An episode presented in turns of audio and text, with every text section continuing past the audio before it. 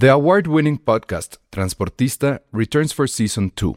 This time, we'll meet Beto Coral, who has lived his whole life in pursuit of one thing justice for his father, a police captain. Captain Coral was mysteriously murdered shortly after leading the search block that captured and killed notorious drug lord Pablo Escobar. Listen to Transportista Who Killed Captain Coral? Available on the iHeartRadio app, Apple Podcasts, or wherever you listen to your podcasts.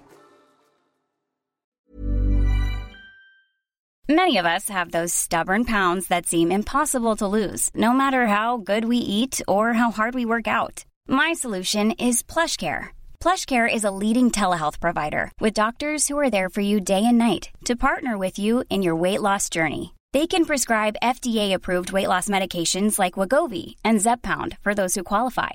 Plus, they accept most insurance plans. To get started, visit plushcare.com slash weight loss. That's plushcare.com slash weight loss. Dixo Exile. Network.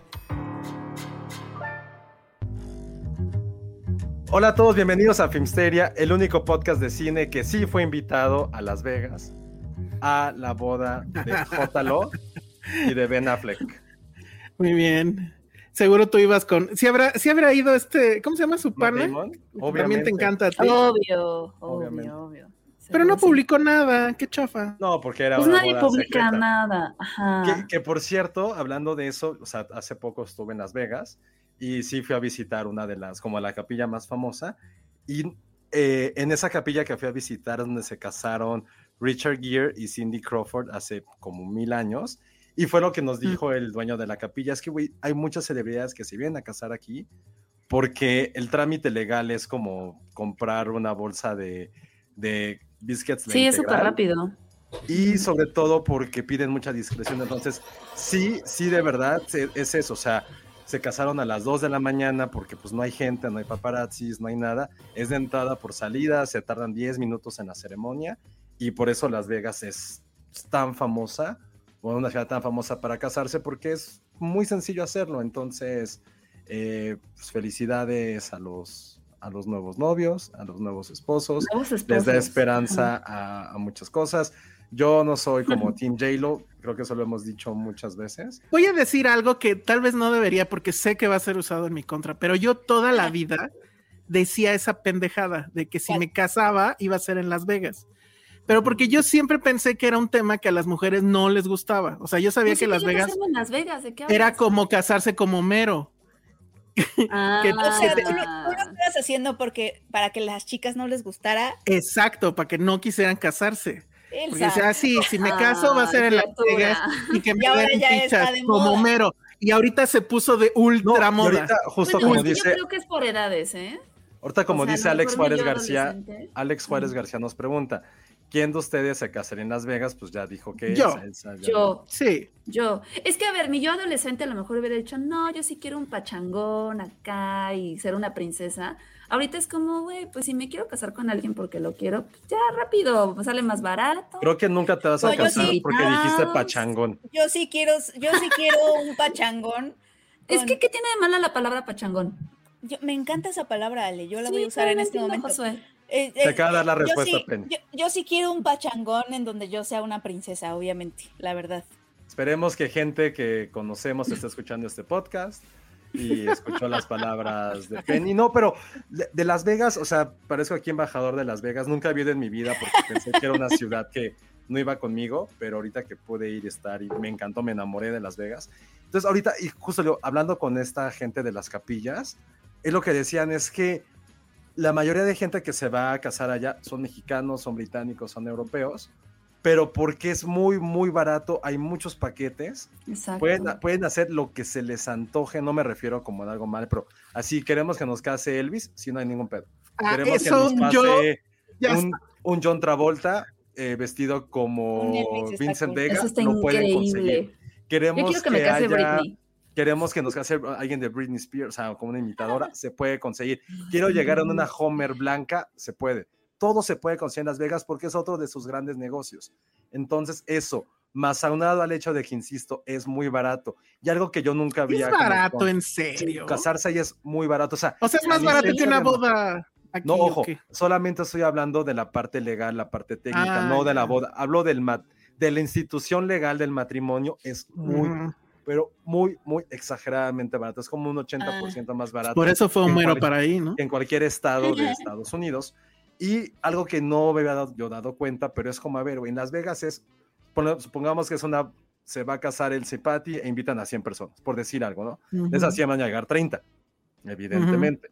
Y esas 30, Pues, cada quien va a hacer lo que se le eche la gana. O sea, no es como pueden hacer una fiesta en algún bar, en algún hotel, en algún restaurante, pero el resto del- de los días que la gente esté, güey, se despreocupan porque hay tantas cosas que hacer en Las Vegas, que esa es otra magia, que no tienes que estarte preocupando por tus invitados, que creo que algunos de nosotros hemos ido a bodas en provincia, aquí en la ciudad, aquí en México, y es como, ay, pero es que va a llegar fulanito el jueves, ah, hay que ir a verlo, hay que ir a comer, con-". aquí es, es Las Vegas, güey, es haz lo que se te hincha el Lo, huevo. lo- lo que Está estamos. fabuloso.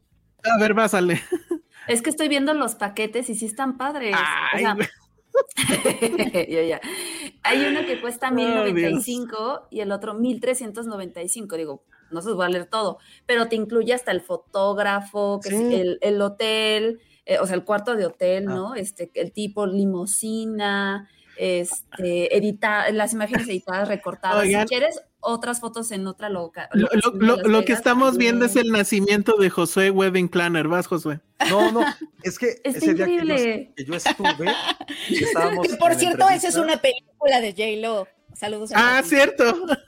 Ah, sí, Wedding Planner. Sí, sí. Perdón, a ver, vas, que el, día, el día que, el día que estaba, estábamos como platicando con el dueño, éramos como cuatro personas que estábamos en el viaje, y de repente yo alguien les dijo, oigan, es que tienen que desalojar la capilla donde estábamos porque se van a casar unos güeyes. Así, de la nada. Nos salimos, no les miento, no puede tomar foto porque pues, no, no se me hizo cómodo, pero era un chavito No gordito, se los juro por mi madre, por Patterson y por Messi. El güey iba con una playera, un saco, iba en jeans, en, este, en bermudas, como con botas tipo Timberland. La novia, también como de la misma rodada, sí iba con un vestido súper sencillo. No les miento, tres minutos estuvieron allí en la capilla, se salieron, llegó un güey, estaba el fotógrafo profesional, les dijo como 10, 15 poses, pum, pum, pum, pum, foto. En 10 minutos ya estaban fuera, tenían su boda, su sesión de fotos, agarraron su coche y se fueron. Y todos sus nos quedamos fichas. así. y todos Yo no sé qué me "Güey, pondría. ¿Qué, qué pedo? O sea, se acaban de casar en 10 minutos, no hubo testigos, estuvo medio triste, o sea, como que tuvimos miles de teorías. Ah, de ¿no se necesitan? No, no, y si se no, pues- necesita, no, ojo, si se necesitan testigos, son la misma gente ahí de la capilla. Te sirven Sí. como, fungen como testigos. Ahora, lo que dice Iván Chimal, yo también lo pensaba antes, que casarse en Las Vegas era de mentira. Pensé que era como- es- como en las kermeses. es que pareciera. Legalmente solo es válido en Estados Unidos. Legalmente solo es válido. ¿No es válido acá? No, eso lo preguntamos y tiene que ver cada, con cada país. ¿A poco? Ah, entonces pues de mentiras, pues. Pues, Entonces sí es. Porque en Pero, las. pero y- tiene ver con cada país, hay que checar en México, ¿no? Pero tiene mucho sentido porque en. Las Vegas, pues es conocido porque todo es de a mentiritas. O sea, realmente, o sea, parece No, ser sí de, es- es- de- de filmación todo el tiempo. Esa es como su estética, es lo, que- lo que está padre de Las Vegas, que es como que levantaron ahí la ciudad en medio de la nada y, y- y parece set. No, pero ahí, o sea, sí es súper legal. O sea, en el gringo es súper legal casarse en Las Vegas, es válido. En otros países nada más hay, hay que ver eso, hay que ver cómo sería la transferencia de eso. Pero la neta es lo que, lo que nos dijo también el dueño de la capilla, que es la capilla como de las más famosas de Las Vegas. Es como, a ver, aquí te casas y ya en México haces la ceremonia civil de, o sea, de mero trámite, como lo hicieron los gorditos que vimos ese Bueno, día. pero no Tres entiendo minutos entonces para qué. Porque la, tu boda real, o sea, el desmadre, tus amigos, lo haces en Las Vegas. En Las Y Vegas. aquí ya bueno, es como ok. de, como les digo el ejemplo que yo vi, si literal estuvieron ahí 10 minutos. O sea, creo que hasta ni se dieron beso así. Sí estaban contentos, pero así como medio forzados. También creo que estaban apenados porque estábamos nosotros. Pero no tenía lo profesional que fue el fotógrafo. Todo era así. ¿Se como tenían que casar? Es lo que pensamos. A nadie les quiso preguntar, pero fue de. Ay, estuvieron- qué Ay, mal. sí es es que válido, es eso, Josué. 10 minutos, 10 minutos es lo que más me, me sorprendió de eso. Sí es válido casarse en Las Vegas. O sea, nada más puedes llegar a México, validar tu matrimonio y es pagar unos está. derechos y listo. Ah, perfecto. Muy bien. Casémonos simplifi- todos en Las Vegas. Ok, Está- no, híjole. El. Díaz es tu oportunidad. Sí, pues ya la- el futuro me alcanzó. Pero bueno, eso sucedió con J-Lo y, y demás. O sea, sí aplicó la Homero, según yo. Pero pues está bien, ¿no? Ay, pues puede hacer Sí, lo que quiera, está ¿no? bien. Ya. Nos dice Alma Rivera, hay un drive-thru, ¿no? Sí, también te puedes casar en tu coche. Ah, Si lo deseas, puede ser en tu coche. Ahí ese sí está bien descorazonado, creo yo. Todavía No, porque llegas con un Cadillac rosa, imagínate, y ya ahí te Pero la foto no sale igual. Ay, no, No importa, o sea, ahí. es que no, es el punto. Puedes Es- contratar a un fotógrafo que esté en una bici, esté en un- una moto y te va a tomar esas fotos. O sea, lo que aprendí de mi viaje es que en Las Vegas, literal, todo lo que puedas soñar es posible. Es, es como un Disney para adultos. Y no es de sexo, de, des- de destrampe, no. Lo que ustedes quieran puede pasar y en la mejor manera lo digo. Entonces, si es un lugar hiper mega mágico, Ya, ya dijeron que hable, que abramos la capilla de Filmsteria estaría increíble. Ay, sí, yo los caso. Ay, sí. para que los casamientos sean con tema de boda. Sí, Digo, tema de película, perdón, puede ser. sí. Y este, entonces ya Rebe. dice Re- Rebe, oigan, pero Sí. sirve de algo casarse ya si una vive en México. Lo, lo acaba ya de explicar Josué, básicamente es ahorrarte la fiesta, ¿no? Un poco. Que cada Sí. Y quien lo- pague lo algo que dijo ahorita Ale también. Nos dice Iván Chimal, yo sí quiero que Elsa me case. Que Ale sea mi padrino de despedida de soltero y que Josué y Penny sean mis damas de honor. Yo creo que la elección de puestos está muy de- rara. De, de dar- de hacerte una fiesta. No, es que ¿Cuánto, ¿Cuánto sale ese paquete? ¿A cuánto lo cobramos? Depende. A lo mejor el futuro está ahí, ¿eh? Depende, depende. Muy bien. Sí, Me encanta. despedida está padre. Me es encanta, me encanta. Ajá, y entonces, a ver, las, las capillas, o sea, la capilla puede ser, pueden pedir el paquete Kill Bill, pueden pedir el paquete Wedding. Singer, que, sal, que Ah, sale Josué con el saco y empieza a cantar. Buenísimo, Está bueno. bueno. ¿Qué otro paquete el padrino? El y, y que una tarantela que suene de Ajá. fondo. ¿Qué otra Creo se les ocurre? La, La, la Beetlejuice. La de Guns N' Boda Guns N' Roses. No, ma- cuando voy al final aventándose sobre el pastel. Güey, Ah. Boda Guns N' Roses estaría que diga, bueno, este, November Rain, no mames, November qué gran Rain. paquete de boda. Boda November Rain, no mames. Cool, ya sí. vi la de la capilla de Elvis. Ay, la capilla de Hay Elvis. una que me encantó, el que es como en la naturaleza, entonces te ven las como las montañas. Ay, se ve increíble. Yo Creo que este pero- comentario de Alex Juárez está increíble, que me case Filmsteria.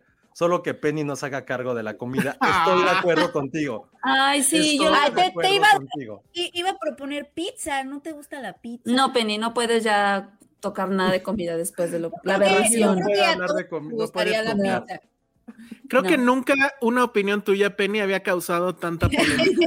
Hubo Te lo alguien, juro, te la- hubo, sí te la hubo mamaste. alguien que, que No. sí, que sí vino a mi lado. No, no me acuerdo no. cómo fue. Penny Lo soñaste, uno. Penny. Me- no, Es me uno. escribió en Twitter, me escribió en Twitter. Yo pensé que no iba a haber nadie, honestamente, y hubo alguien que me dijo, a mí tampoco me gusta el aguacate. Y yo nada más quería como No, bueno, hacer la anotación, la anotación, y que no le gustaba separarla, o sea, como comer todo junto. Y yo nada más que quería hacerle una anotación a esa persona que, o sea, sí me puede gustar el aguacate, pero que no sea el protagonista del platillo. O sea, esa es una variable muy importante. Nada más quería hacer esa es- especificación. Gracias. Fin. Oye, me encanta ese comentario de mi Wii 714. Mi kiwi. Que las promesas, que no se le llaman, que los votos, más bien, Los votos. que los votos sean una Vows. carta de amor al cine. Carta de amor. Yo les puedo escribir las cartas de amor. Yo las puedo escribir. Si Ale ya no se va a casar. Ale ya no se va a casar. le- lo vi en su cara. No Paquete. Wedding Crashers. Prefiero, prefiero Ah. repetir los votos de Game of Thrones, que estaban padres. Sí. Ay, güey. Boda. Game of Thrones. Sí, Boda Game of gana. Thrones. Boda About Time, dice Cintia Salmerón, pero incluye. ¿Esa es la del vestido rojo? Sí. Sí. Sí. Esa, e- eso sí, de de esa película, eso sí me gustó. No, esa película- Sí, el vestido rojo. rojo sí está muy lindo. ¿Qué otra boda padre hay? no boda wedding, no, no boda Game of Thrones, eso sí no. No, No, ah, no, boda, porque esa es boda roja, ¿verdad? No, bueno, No, no, no. me refería a los votos nada más. Uy, me encanta paquete Bridesmaids, aunque realmente la, Ah, la- está bueno. la boda no es no está chida, pero todo lo que hay. No, sí, perritos. porque. Exacto, reparten perritos. Podríamos repartir perritos. Ay, esa, esa es mi boda Sí, perfecta. sería Yo- increíble. Yo, yo una vez fui de niña, esto está muy irresponsable ahora que lo pienso, pero yo una vez fui de niña a una fiesta en donde sí me regalaron un pollito. Regalaban patos y pollitos y, y lo maté, ¿Boda? obviamente. No, ¿Por era una qué lo fiesta mataste? infantil. Ay, pues porque tenía cinco años y lo quería bañar y lo puse bajo el grifo del agua, así le dio neumonía y lo Ay, maté. Por eso estaba muy responsable porque te lo daban así como si fuera un juguete. Yo pues sí no. tuve pato de niño, así de esos que te entregaban en la bolsita de, de- ¿cómo se llama? Papel Revolución. Ay, no. Ajá. Y, y, lo, y sí, esto, o sea, creció el pato y todo. o sea, Ay, qué bueno. yo sí Ay, lo- qué bonito. Yo también maté unos pajaritos, Penny. Mis cotorros tuvieron bebés. Y cuando nacieron dije, ay, están muy feos, no tienen, los voy a bañar. Y les eché agua. Recién nacidos. no, Es no. que eso es lo que, eso es lo que, ajá. Te lo juro, te lo Pero juro la que culpa todavía no es sé, sé, sé que sí, no no, mi mamá sí estaba de, ay, no, o sea, sí nos Culpa de los papás. explicó, nos dijo que... Oigan, Sí. dice Alex Juárez, boda del padre de la novia. Ahora ya pueden pedir de cuál, del Sí. noventero, del Ay, cubano. no, la noventero siempre. Ah, este sí costaría mucho, ¿eh? La boda Crazy Rich Asians. Ay, nunca lo he visto. Ah, sí, la ¿Nunca lo has boda. visto? Ella ah, Está bien padre, está increíble. como un río artificial, ¿no? Ajá, Sí. el, el pasillo por donde van los novios es un río y Es salen río flores. y- Es sí. una mamada. Que, o sea, la ves y dices, no mames, eso no puede ser. Boda tipo hangover, eso también está muy bueno. La boda, Cool. ahí por ejemplo, yo si tuviera que casarme, tuviera. eh, y si quisiera contratar con todas mis fuerzas al cantante de The Hangover. No sé si lo recuerden, pero no es me acuerdo. ese es como amigo de Todd Phillips, el director, porque también sale en Old School, que también es de Todd Phillips. Mm, Es un güey como pelirrojo de barba de candado que canta las canciones muy sexualmente y groseramente. O sea, como que las, que las canciones las hace como muy sensuales, pero el güey sí, así se arremanga contra el micrófono y cambia las letras por groserías. Ese sería el mejor, no sé si alguien tiene la referencia, pero es el mejor, mejor cantante de bodas, incluso mejor que Adam Sandler. Es cabrón. No me acuerdo. Candy Lo, Shop, exactamente. Bien, Sandra, bien. Sí, lo voy a checar, yo no me acuerdo de eso. Así como Penny ya hace ocho días su referencia a su canción setenterísima, busquen esa escena de, de Wedding, de eh, The Hangover, pongan como Wedding Singer y es el mejor, ni siquiera sé cómo se llama, pero está muy, muy cagado. Ok. Ay, boda tipo Friends. No, esa no. No, va. ¿Cuál es la boda tipo No te- Friends? Pues ñoña, Chandler ni siquiera Pero ni se casa. Bueno, no, genitales. es la de Rachel y Ross. Ellos sí Rachel se y. Ross. ajá. Rachel Ross. Ajá. La boda de Bridesmaid ya la dijeron. Ah, Este que dice. no, no, no, ah, Ah, rápido, Eduardo García dice la boda de Piratas del Caribe 3 en medio de la pinche Ah, sí, batalla. Esa está buena. ¿Cuál ibas a decir, Josué? En mi casa no, Jack es que nos Sparrow. pone Monse. Ah, También la boda de relatos salvajes. O sea, sí y no. Creo que nadie quisiera una boda como La de Rec, Salvajes. Elsa, con este Roberto Esponja o Jaime Esponja, no cómo se llama. No me acuerdo yo tampoco. Claro, claro, acá la de los Este, zombies, ¿no? Ajá, no me acuerdo del Bob Ah, Esponja. boda tipo Wolf of Wall Street. Y ajá, y Josué va a hacer esto del, Guama. ¿no? del baile. Ajá, mira, a ver si le sale. Está Sí, pues buenísimo. está fácil. Además es uno y el otro. Sí, es Eh, cierto. Y de regreso y el Falcón. otro. Rachel y Ross se casaron en Las Vegas, sí. Pues sí. Ah, Es, es que es muy fácil, lo que es muy, muy Con fácil. la cara pintada, ¿no? Creo. Ajá. Que si habrá boda temática tipo Alien. Ay, sí, no sé cómo sería. no. Ay, no sé. Ahí solo hay ¿Rec divorcios. 3? dice. Re- de Rec 3, sí. Sí, había. La de boda, ¿no? melancolía. Uy, Ay, pero de eso no me acuerdo de la boda. Me acuerdo del vestido. Pero de la boda en sí no. todo se va a la mierda. O la de La How I se Met. veía cool por la casa, estaba bien padre. Que Marshall- tiene muchas bodas. La de- dice aquí Sandra que la de Marshall que se rapa, no me acuerdo. Sí. Ya, ya no me acuerdo. Bueno, pues eso fue el bonito tema de la boda de J-Lo. Las mejores bodas que ustedes podrán encontrar en nuestro paquete de la Capilla Finsteria próximamente en Las Vegas. Eh, necesitamos inversionistas, así que por favor, Ajá. Por favor, sí. Al usted gusta, o- ¿vieron? Ajá, ¿vieron ustedes cuánta gente estaría dispuesto? Pues es. Entonces, muy bien. Dice Penny, le preguntan a Penny si recuerda alguna boda de novela así memorable. Pero es que todas. A mí me gustaba, a mí me gustó. Ay, a ver, sí. Patti, ven conmigo. Eh, no recuerdo si Corazón Salvaje, pero seguro fue espectacular. Pero, Corazón por ejemplo, Salvaje. la de la, la fea más bella, sí fue así como. Tiene una canción de Ricardo Montaner, creo que se llama, que me gusta mucho. Ajá, esa, esa escena me gustó. ¿Qué otra boda me gustó? Pero es que siento que en, nove- sí en novelas sí tiene que haber, no, o sea, las bodas tienen que ser espectaculares porque Pues es, es el que es la cumbre, cumbre. siempre. Sí, Ujú. sí. O sea, y creo que no hay ninguna que digas, meh. Sí, todas, todas han sido espectaculares. Creo que también me gustaba, me gustó la de Lazos de Amor, pero creo que fue más bien por lo que pasa después, de que no sabes con qué trilliza se casó, o sea que al final se pudo haber casado con la que no era. Tun, tun, tun, tun. Sí. Ya le pregunté a Patty y está pensando cuál es la mejor. Que, la, que en la dueña eh, la novia llega en caballo. de dale. No, pero además en la dueña empieza con una, más o menos con una boda que no sé, o sea, a ella la dejan plantada, ¿no, Pati? No sé si está escuchando, está aquí al lado, pero no. Que se queda con la de Juan del Diablo y Mónica, dice. Sí, Juan del Diablo. Mm. Estoy segura que fue espectacular la de Corazón Salvaje.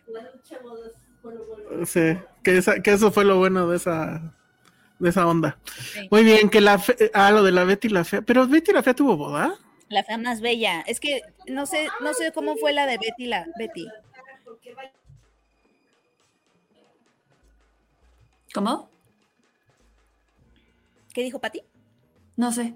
Nada. A ver, ahí va. Ahí ya viene ya. Estaba yo limpiando mis plantitas, las hojitas, Ah, como buena doñita que soy. Me preguntaron de finales de telenovelas. Es que no las oigo. Ajá, Sí, perdón.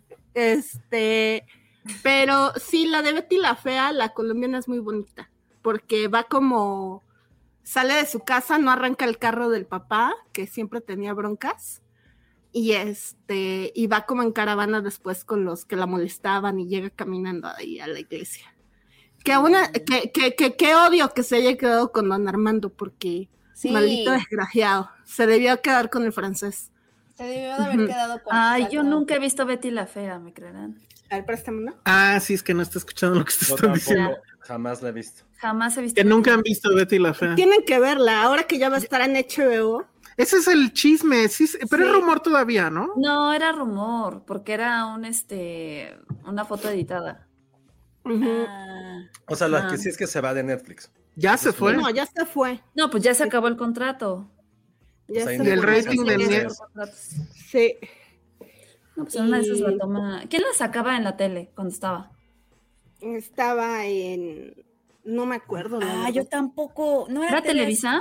¿O era Televisa? Supongo, sí, creo que sí fue Televisa. Porque justo llega ellos tenían los derechos y ya después se fue, hicieron la de la, la versión con Angélica Vale. Que bueno, se han encargado de venderla en todo el mundo. O sea, tienen más versiones que nada en la vida. O sea, el multiverso de Betty la Fea es el realmente Sí, potente. está cabrón. Está Sí, muy cañón.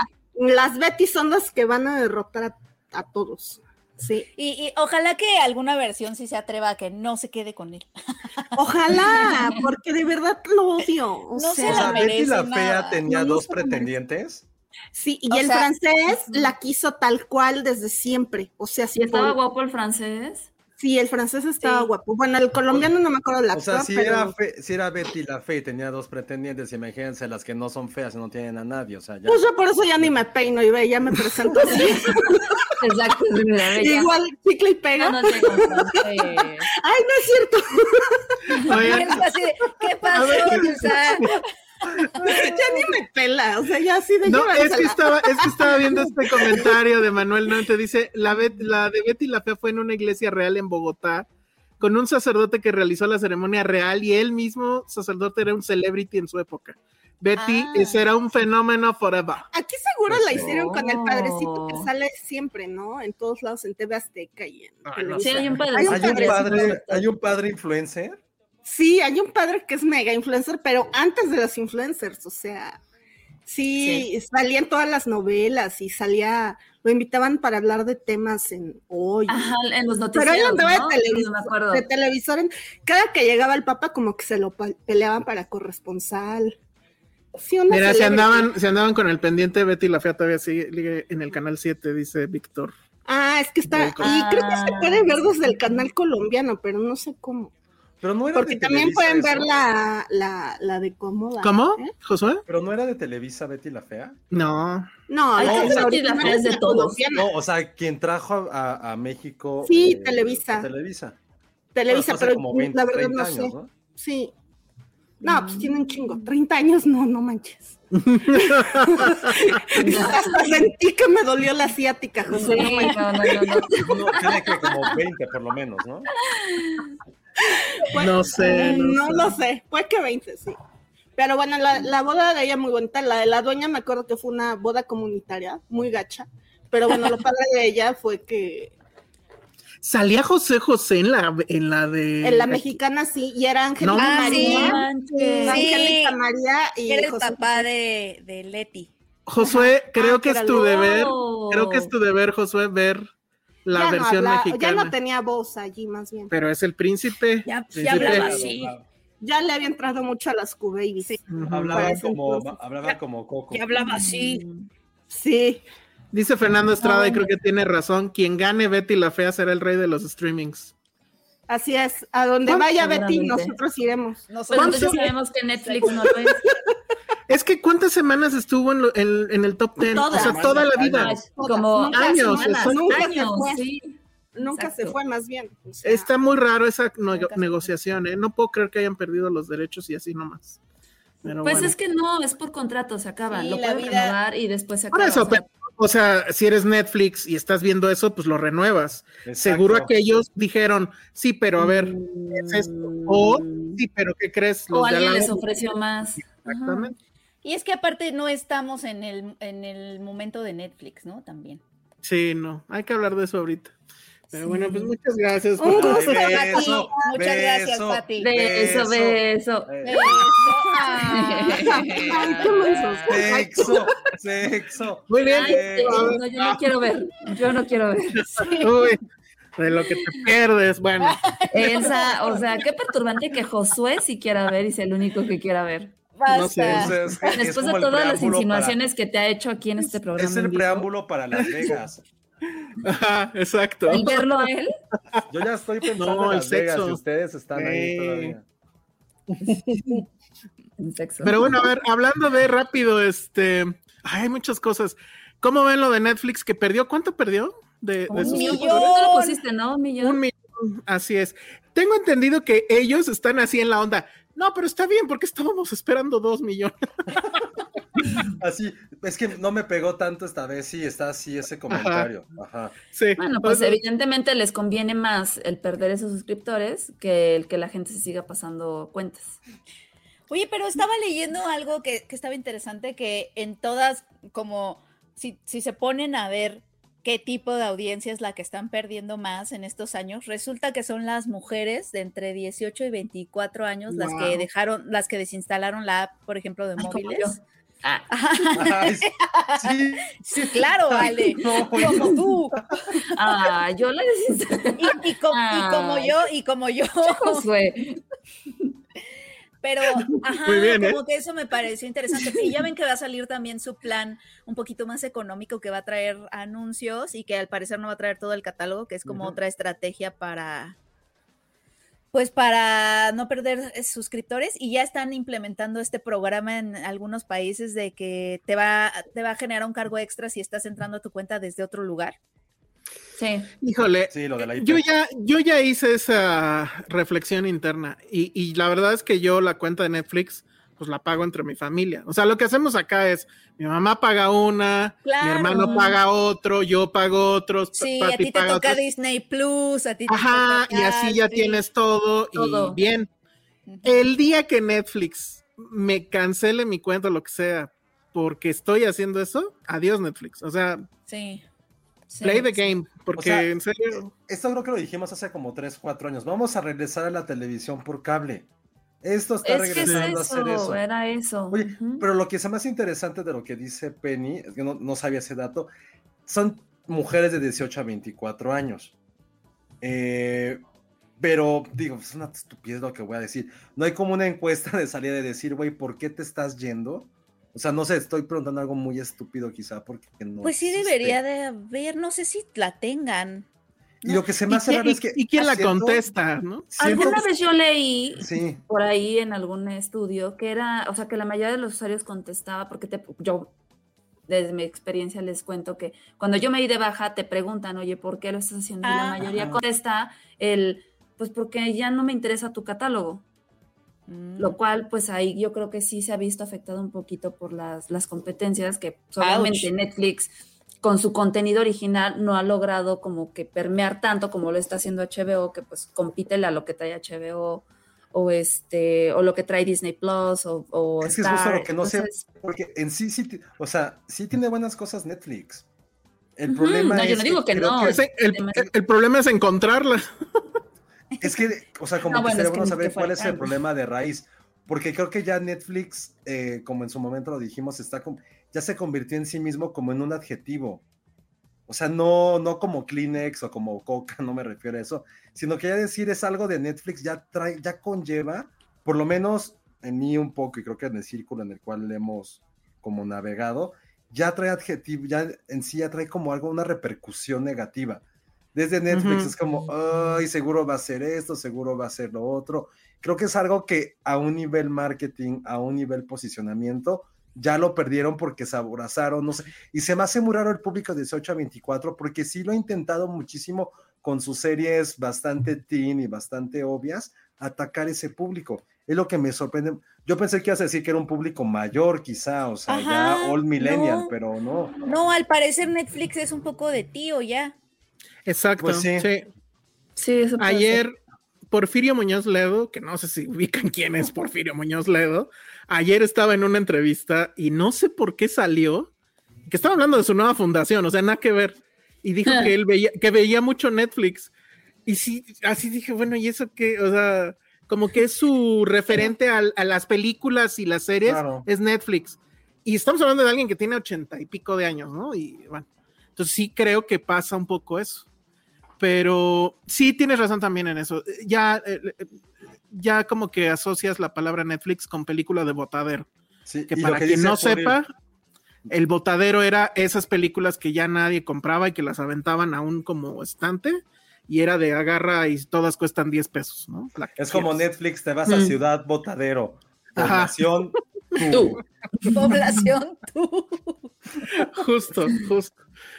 Pero pues de repente sí hay cosas buenas Sí, o sea. y una de ellas la vio Josué esta semana, Ah, que la sí. verdad es que yo la, o sea, sí había visto que estaba ahí, sí me la puso el maldito algoritmo, pero no le había yo dado clic. Y entonces también la viste tú, Ale, ¿no? Sí, me encantó.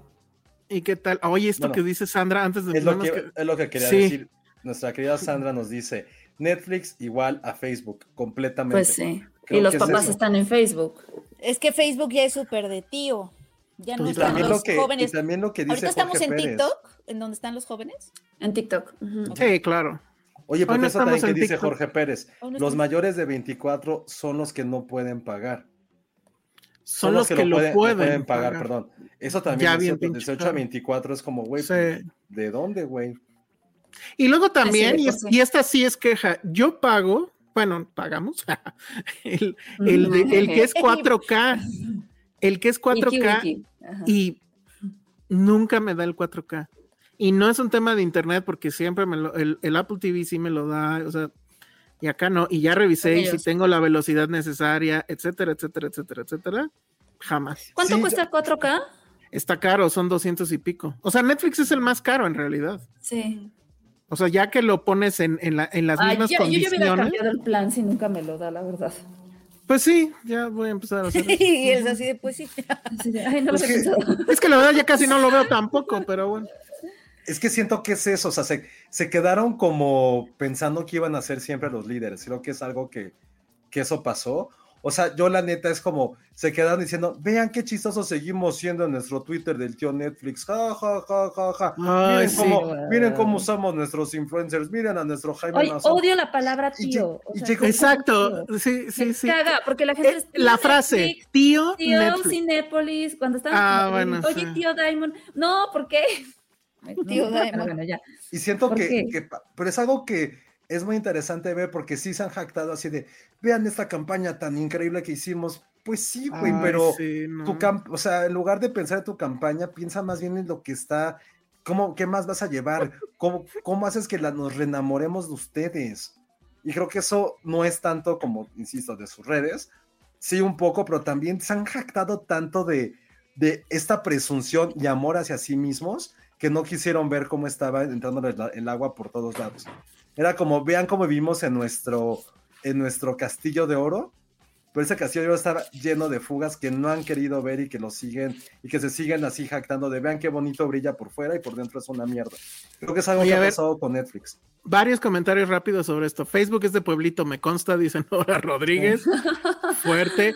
Lulu. Petit dice, entonces nos olvidamos de Tío Filmsteria. Sí, por favor, jamás usen eso.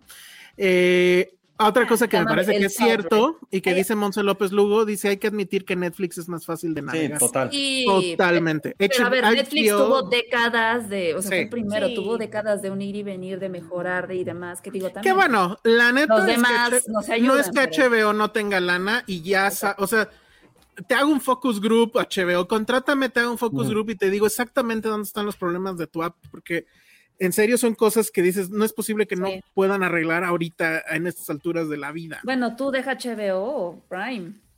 Eh, bueno, pero pues eso ya es sí otra historia. La verdad es que el, el que creo que sí le está rompiendo a la madre a Netflix es HBO. Dice, cuesta 299 con cuatro pantallas en resolución 4K, exactamente. Y no te entrega el 4K. En, en el que más me di cuenta es en Stranger Things, y ahí sí creo que al parecer fue porque todo mundo estaba viendo eh, Stranger Things. O sea, Ah. incluso la plataforma se cayó el día que Y ahorita que ya está más tranquilo, ¿no lo has intentado? Deberías no lo he intentado, pero por ejemplo, Better Call Saul sí se ve un poquito mejor. Te das cuenta en los negros. Si los negros tienen esta sombrita tipo final de Game of Thrones, Mm, es que está con la calidad del carajo. Pero bueno. mm, Ya. Mm. Entonces, bueno, eso está pasando con Netflix. Yo creo que no, o sea, hay, ya está este meme donde está la tumba y todos los demás danzando alrededor de ellos. Yo creo que tampoco. No, no es para tanto. Stranger no. Things creo que les No. va a dar combustible, pero Sí, obvio. tienen que Y viene inventarse. el juego del calamar otra vez también. Exacto, Sí, pero tienen que inventarse como cinco de esos. Porque ya viene la nueva serie de, de los dragones, bueno, de Game of Thrones, ¿cómo se llama, Josué? La de, de House of The Dra- House of Dragons. Ajá. Ah, bueno, y ahí sí, antes de pasar a lo que vio Net- eh, Josué en Netflix, sí quiero saber la opinión de ustedes tres fans de Game of Thrones. Si están totalmente ahí el día, ¿qué día es? No. ¿20 algo? Yo sí De- tengo todo de agosto. Ahorita les digo exactamente cuándo. Sí. Pero a ver, díganme, tú ya dijiste que no, Penny, ¿por qué? Es que, ¿sabes qué? Yo nunca he sido fan de las precuelas porque, pero eso ya es como muy, este, idiosincrasia mía. Estoy muy neurótica últimamente, ¿no? O sea, ¿qué, pasa, Penny? ¿qué me pasa? No, este, Ajá. es que saben, que- creo que ya lo había dicho, que a, yo, yo, me- a mí me saltan las precuelas porque siento que sí, que, es- que son historias que si hubieran sido importantes, nos las habrían contado en la narrativa central, o sea, en la narrativa principal, que en su caso fue el- todo lo que vimos de Game of Thrones, este, porque si, que hubiera salido como al tema, no sé, y si no salió al tema, ¿no? Eh, con los personajes y en ese universo, entonces no debe de ser tan importante, entonces ¿para qué? ¿Para qué nos lo están contando? Yo Es tuve que- esa, esa, esa onda y me pasó con Harry Potter y los señores este, de Animales Fantásticos que dije, es que como que si hubiera pasado todo esto que dicen con Dumbledore y no sé qué, como que habría un poquito más de eso en, las, en los libros. Y pues obviamente son historias que te inventas porque pues quieres seguir explotando una franquicia. Y entonces yo no, no sé por qué no puedo pasar de ahí, o sea, menos que esté súper buena, pero ahorita, ahorita no me siento con tantas ganas. Bueno, es que en tendencia creo que no, no se me viene a la mente alguna de que digas, puta, salió increíble, El este, la misma calidad. Exacto. No, mira, estoy hablando de una Padrino. El, el- el padrino era precuela, Ah. secuela, Secuela. pero Ah, bueno, sí, precuela, pero- secuela. era precuela, ¿Qué secuela. también pasa con, bueno, sí, un poquito No, Better Call Saul- podría ser, pero Better Call Saul está bien- demostrando, Better Call Saul sí Ah, está no, no, eso no demostrando que, que sí se puede, ¿eh, que se puede. Está muy No, cabrón. O sea, ya también es un porque hecho que es justamente mejor. como fan siempre te quedas como con ganas de, ay, es que, digo, todos tenemos un personaje favorito. ¿Quién no por acá querría una serie de Tyron, no? Este, que, de. Tyrion, más bien, que tenía un chingo de fans y, y creo O sea, es que creo que yo sí vería una continuación con personajes que ya conocemos. Me, me, me suena como más. Pero obviamente, pues el señor Ah, no ha pues terminado ni, que los porque libros. él- exacto, este señor ni siquiera ha terminado nada, O entonces... sea, ¿cuánto- na- las precuelas siempre me causan conflicto porque es como de, pero ¿por qué no nos lo contaron antes? O ¿Cuánto sea, en tiempo? teoría quiero creer que el final que nos mostraron en tele no es el verdadero final, porque si no este hombre ya lo hubiera escrito, Yo ¿verdad? O lo hubiera también, Ale. Ojalá lo cambie. Ojalá lo salve. Ojalá, exacto. ¿Cuánto tiempo lleva este señor haciéndose güey y no escribiendo ya el A final? lo mejor ya no lo va a escribir. No lo va a hacer, claro que no. Lo va a hacer cuando necesite dinero, el desgraciado. Pero pues eso quién sabe cuándo va a pasar. Imagínate cuánta lana, o sea, seguro le dieron lana por esta, ¿no? Por la nueva serie Sí, que viene. Obvio, pues derechos. ¿no? Pero bueno, a ver, De lo que dice Penny, o sea, sí entiendo el punto, pero al mismo tiempo, creo que hay diferentes tipos de universos que sí quieres contar la historia. No de todos, o sea, de ese yo no, yo estoy muy emocionado porque Sí. es Game of Thrones y porque sale uno de mis crushes máximos de la vida, por eso estoy aún el doble de emocionado. Pero en sí yo ni siquiera sé de qué va la historia, no sé quiénes son los, no sé absolutamente nada, yo en lo particular, porque ya no quiero eh, enterarme de esas cosas. Pero, por ejemplo, aquí realmente, por ejemplo, en Game of Thrones, creo que la diferencia con lo que decías de Harry Potter, en Game of Thrones realmente nunca hubo un protagonista per se. O sea, había cuatro o cinco protagonistas en sus líneas del tiempo. Creo que lo que pasaba con Harry Potter es que, güey, lo que te importaba era Harry Potter. Por eso se llamaba Harry Potter. O sea, no se llamaba Game of. Thrones Ah, Tyrion, sí. no se llamaba Calicio, Calicio of Thrones. O sea, yo, por ejemplo, que saben que a mí me gusta Harry Potter, no soy fan como ustedes, güey, me vale un pito y otro gigante la historia de Dumbledore. Es como, güey, tú no eres el protagonista de esta historia. Protagonista de este niño huérfano que tuvo que encontrar el camino del héroe y sal, Sí, o sea, y era, el camino detrás. del héroe. Oye, y sabes Sí. también, Josué, que, que añadiría ahí, que eh, también lo que me preocupa es que justo lo que Game of Thrones nos demostró es que no podía sostenerse sin los libros. O sea, como que la Sí. escritura no era tan buena como los Se libros, como la fuente original y como la mente de, Geo- de George R. R. Martin. Entonces, que esta sea tan independiente ya de los libros y de la escritura de él, me da, es como de, hoy va a ser como, o sea, no sé, tengo miedo. No he visto quién escribe, eh, o sea, como el cuarto de escritores o no sé, eh, pero me da miedo eso, o sea, como que sí siento que es una franquicia a la que le fue mal cuando se despegó Yo de la escritura de su autor. Sí. Oye, Penny, pero a ver, o sea, la pregunta es, ¿vas a estar ese día? Es el 21 de, de agosto. Quizá, ¿Vas a estar ahí o quizá no? no la veo el mero día, quizá el fin de semana, el domingo. Ajá. Puede ser que sí diga, a menos que sea el mero domingo. No, seguro es el domingo, claro, Ah. ¿no? Sí. Domingo Ah, pues, es el si día. Es domingo, de- Si es domingo, sí.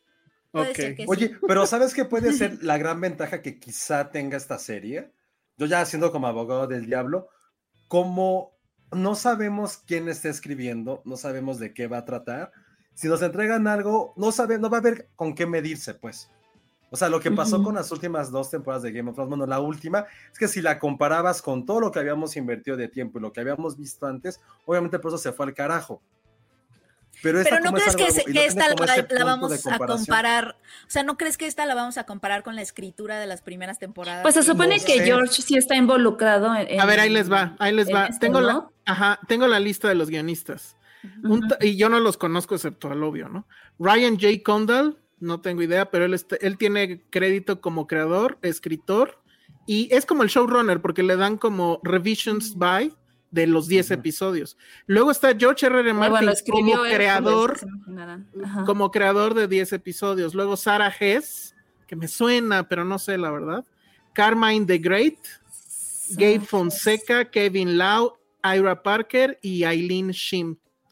O sea, el fuerte creo que es el tal Ryan J. Condal, que no tengo idea si él ya tenía antes Game of Thrones o Eh, no, o sea, por lo que estoy viendo, no. no. O sea, él escribió Hércules. Tiene cosas bien horribles. La de la ro Sí, está bien del La de Rampage, la de la roca. Sí. Mm. Híjole. Bueno, ya mejor ni le buscamos entonces. Bueno, luego eh, haber tenido algo bueno atrás no es garantía. Y Bueno, y el tráiler sí les emocionó, no les emocionó. Yo ni lo he visto. Oh, qué la- Pues a mí sí, se ve interesante, pero a mí sí me, me genera la duda de si tendrá este mismo nivel de producción que tenía Game of Thrones en su momento, que se acordarán que cada episodio costaba quién sabe cuántos millones y se sentía cinematográfico el asunto. Aquí quién sabe, no sé. Eh, digo, es un avance. Te muestran, se supone Creo que sí dijeron, ¿no? Que 100 sé. millones costó todo el chiste. Creo. Ujú. Creo, no sé. Ahora, lo que va a estar bueno. Bueno, a ver, perdón, antes, tú, Josué, sí te emocionó el tráiler, ¿no? A ti sí. Sí, sí, sí me emocionó, sobre todo porque creo que a lo mejor es algo muy personal, pero yo, pues la neta, sé que todo el mundo, bueno, no todo el mundo, una parte está este, allí un- en mini orgasmo por el Señor de los Anillos. que la neta a mí esa no me interesa en absoluto. E- Y de a ser, repente- bueno. Y de repente ves eso, es como, güey, claro. ¿Y sabes qué fue lo que me pasó? Y eso es algo como muy, muy personal. Ayer estaba en una fiesta y ya, o sea, está claro porque en algunas, dependiendo del lugar en el que esté, o soy el güey que sabe de ciertas cosas, o me catalogan como con mis clichés, y alguien dijo, ah, pues a Josué le gusta un chingo el cine, bla, bla, bla. Y llegó un güey que dijo, es que estoy viendo por primera vez Game of Thrones. Y empezó, y no sé, creo que va como en quinta temporada, y el güey empezó a contar lo emocionado que estaba, que se lo echó el fin de semana, dos temporadas. Ay, mi vida. Entonces el güey decía, güey, esto y esto, y acaba de ver el capítulo de, de cuando matan a, de que The Mountain le arranca la cabeza, y que fue en los momentos en que yo lloré de la serie, y estaba Sí. tan emocionado contándolo que dije, güey, qué chingón es como ver esta serie por primera vez, o revisitarla, y todo uno le dijo, güey, no llegas a la última temporada, güey, es un desastre, pero el güey lo contó con tanta emoción, y después de haber visto el tráiler de eso fue como, güey, claro, son estas series que, que creciste, que las quieres, que las amas y que te emocionan. Entonces, realmente, insisto, yo no sé lo que, de lo que trata la serie, pero sí me emocionó ver ciertos detalles, Mm. ver a ciertos eh, actores estando ahí. Entonces, yo sí voy a estar ahí el 21 de agosto, A ver qué 100% tal. pegado en la tele y ver qué tal pasa, pero Oye, pero además una corrección, ustedes disculpen amigos, sí es, sí está basado en un libro y creo que alguien lo mencionó también en, en los comentarios.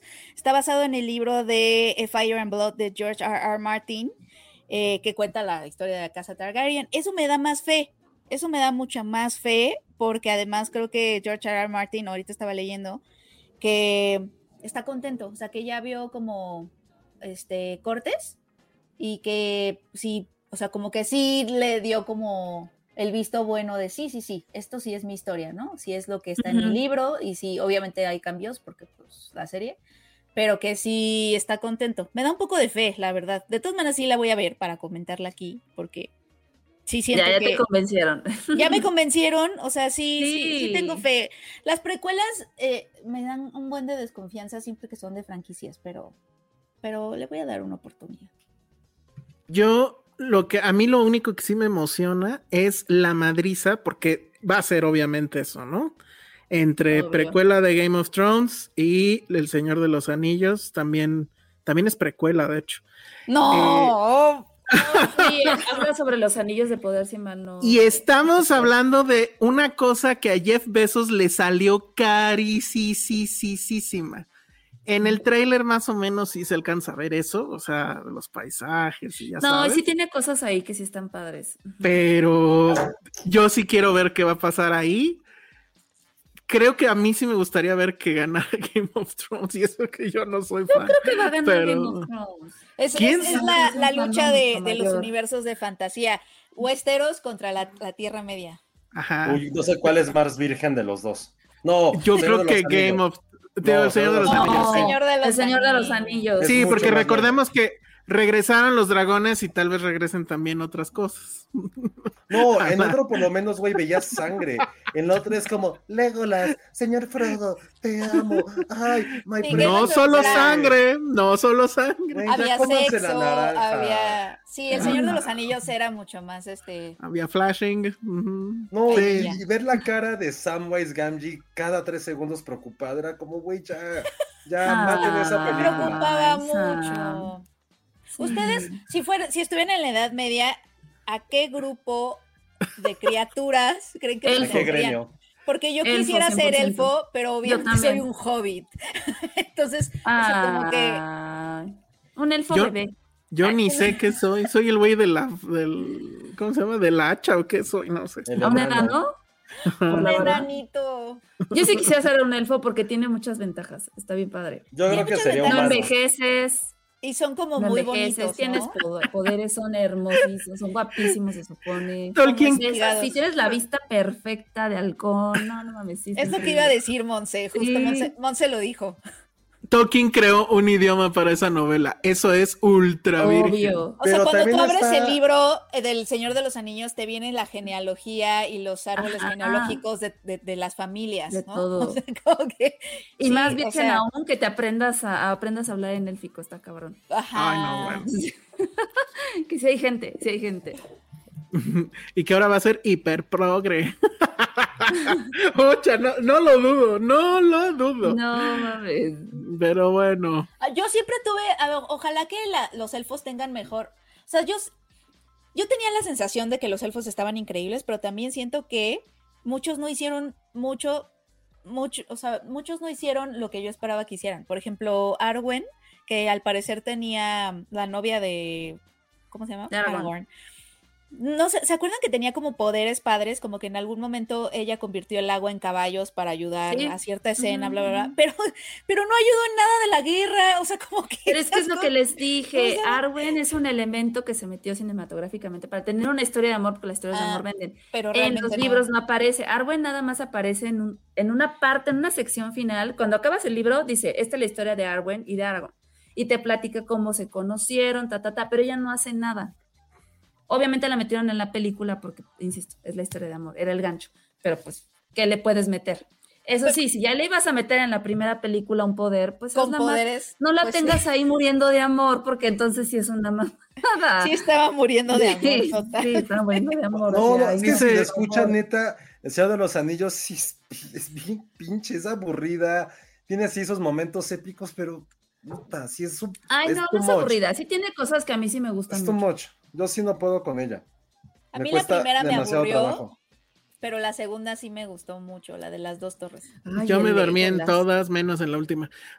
La verdad es que a mí, o sea, si a ti te aburre eso, a mí las dos cosas me parecen the same fucking thing. Ay, que Pero Game bueno. of Thrones. No. Sí. Lulu No. Petit, también George R. R. Martin creó el idioma de Dortraki o como se llama, entonces eso también es muy, eso es muy virgen. Ah, sí. Y que ya también viene Willow, no, pues esa menos, ¿no? Esa, sí, no, yo- Willow, ¿qué es? Ay, ¿Qué es, qué es La de Willow? George, la de George Lucas, ¿no? O, bueno, Ah. George Lucas estaba involucrado, ¿cómo se llamaba eso? Era, es de esa época de los 60, 70, no sé, nunca la vi. Pero en fin, pues eso es lo que va a pasar, entonces seguramente aquí va a haber una cobertura amplia al respecto de. Game of Thrones. De, de, la, de la otra, la verdad es que no les No. prometemos nada. Yo creo un plan, tal vez, a ver si fructifica, es que tengamos un programa aparte donde una persona que sí es experta de eso nos venga a platicar qué rollo. Y pues más allá de eso, creo que no, no haremos demasiado ahí con, con El Señor de los Anillos. Pero bueno, pues eso es lo que va a pasar en estos próximos. Esa va a ser la guerra, que eso sí, eso sí me emociona, ¿eh? Yo sí quiero ver quién va a ganar ahí. Y sí creo que va a ser Game of Thrones. Obvio. No, va- o sea, ojo, va a ganar Obvio. por este numéricamente El Señor de los Anillos porque es Amazon Prime. Pero ¿a qué te Eso refieres sí. a- No. numéricamente? O sea, no, es más que gente que la va a ver va a ser. ¿Tú crees? Pues entonces ya ganó. Pues eso es lo que va a ganar. O sea, esa es, esa es la batalla, pues. ¿En cuál será mejor? Eso no lo sé. Y no me voy a meter porque no las voy a ver. Pero en, en cuanto a quién la va a ver, o sea, ¿tú crees que sí ya lo tiene ganado Jeff Bezos?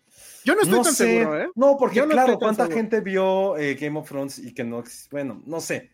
Ahí sí no Es puedo. que Game of no Thrones sé. es más cercana, pero la base de fans de Lord of the Rings es una cosa, creo que sí es tan fiel como la de Tiene Star un Wars. fandom muy cabrón. Ajá. Muy cabrón. y muy, muy clavado. O sea, sí a nivel Star Wars. Entonces, Pero yo creo que también eh, Game of Thrones se dio ya, ya tiene el tiempo para haber sentado como una base de fandom que también sí es importante. No sabría decir Ajá. en qué número, pero sí está cabrón. Sí.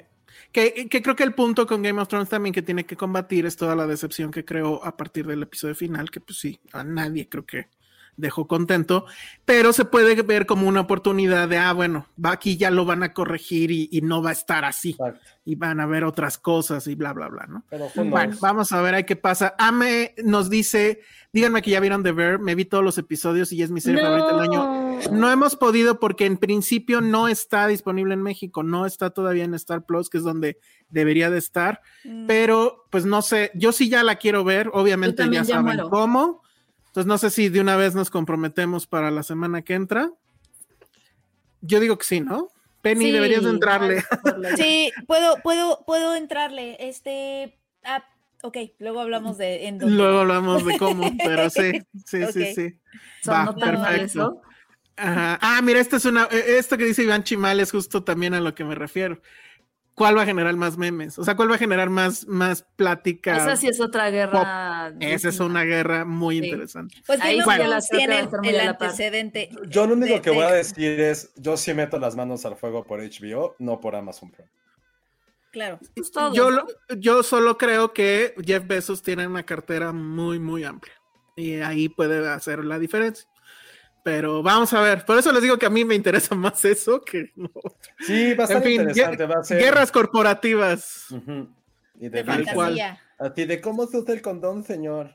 Así, pues no, no, no, no viendo esa serie. Perfecto. Bueno, pues ahora sí vámonos a lo que vimos en la semana y Después de una hora. sí, caray. ¿Qué hacemos primero? La, la que tú viste, ¿no, Josué? Porque si no... The best. Pues ya hablando Ajá. de ves. streaming. No, porque. Ajá, hablando de streaming, exacto. Se bueno, todas llama- son en streaming, pero bueno. Sí, ¿verdad? Algo Sí. que vi en Netflix que se Netflix. llama The Sea Beast o La Bestia del Mar, el monstruo del mar. No sé cómo le pusieron en español. La bestia del mar, creo. Es No, una película. Es una película de animación, una película creada por el director de eh, Big Hero 6, que por cierto ya no Mm. hablamos de algo de Baymax, de la serie de Disney Plus, pero No, otro- tenemos que. para otro día. ¿Y eh, de qué trata? Se supone que estamos como en el siglo XVII, XVIII, en la cual un reino como tipo británico eh, le contrata a cazadores para que asesinen y capturen a monstruos marinos porque toda la vida les han dicho que son peligroso- peligrosos, atacan a los barcos y también destruyen las colonias y los, y los, este, bueno, y los puertos, ¿no? Entonces, ahí están como un barco tipo eh, los piratas del Caribe y evidentemente se encuentran con el monstruo gigantesco, ¿no?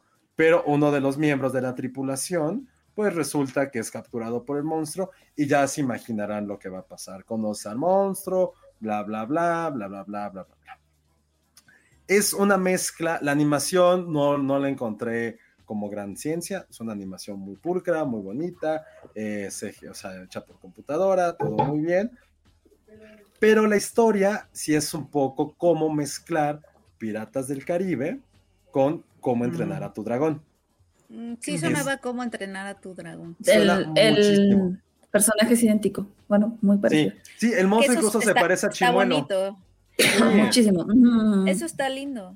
También tiene muchísimas referencias al cine de Harryhausen, que es el maestro, el señor que inventó prácticamente los efectos visuales, como por ejemplo en esta película de Sinbad, ya saben de ese tipo de, de- de series y criaturas, ¿no?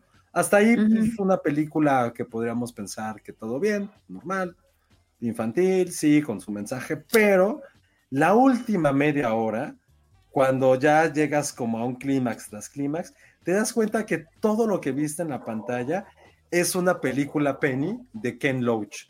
Es una película que habla, que habla, es súper anticapitalista, súper antiimperialista y que pone toda la figura de, güey, ¿qué estamos haciendo como seres humanos contra la propaganda que nos ha impuesto nuestro gobierno, quien lo quieras ver?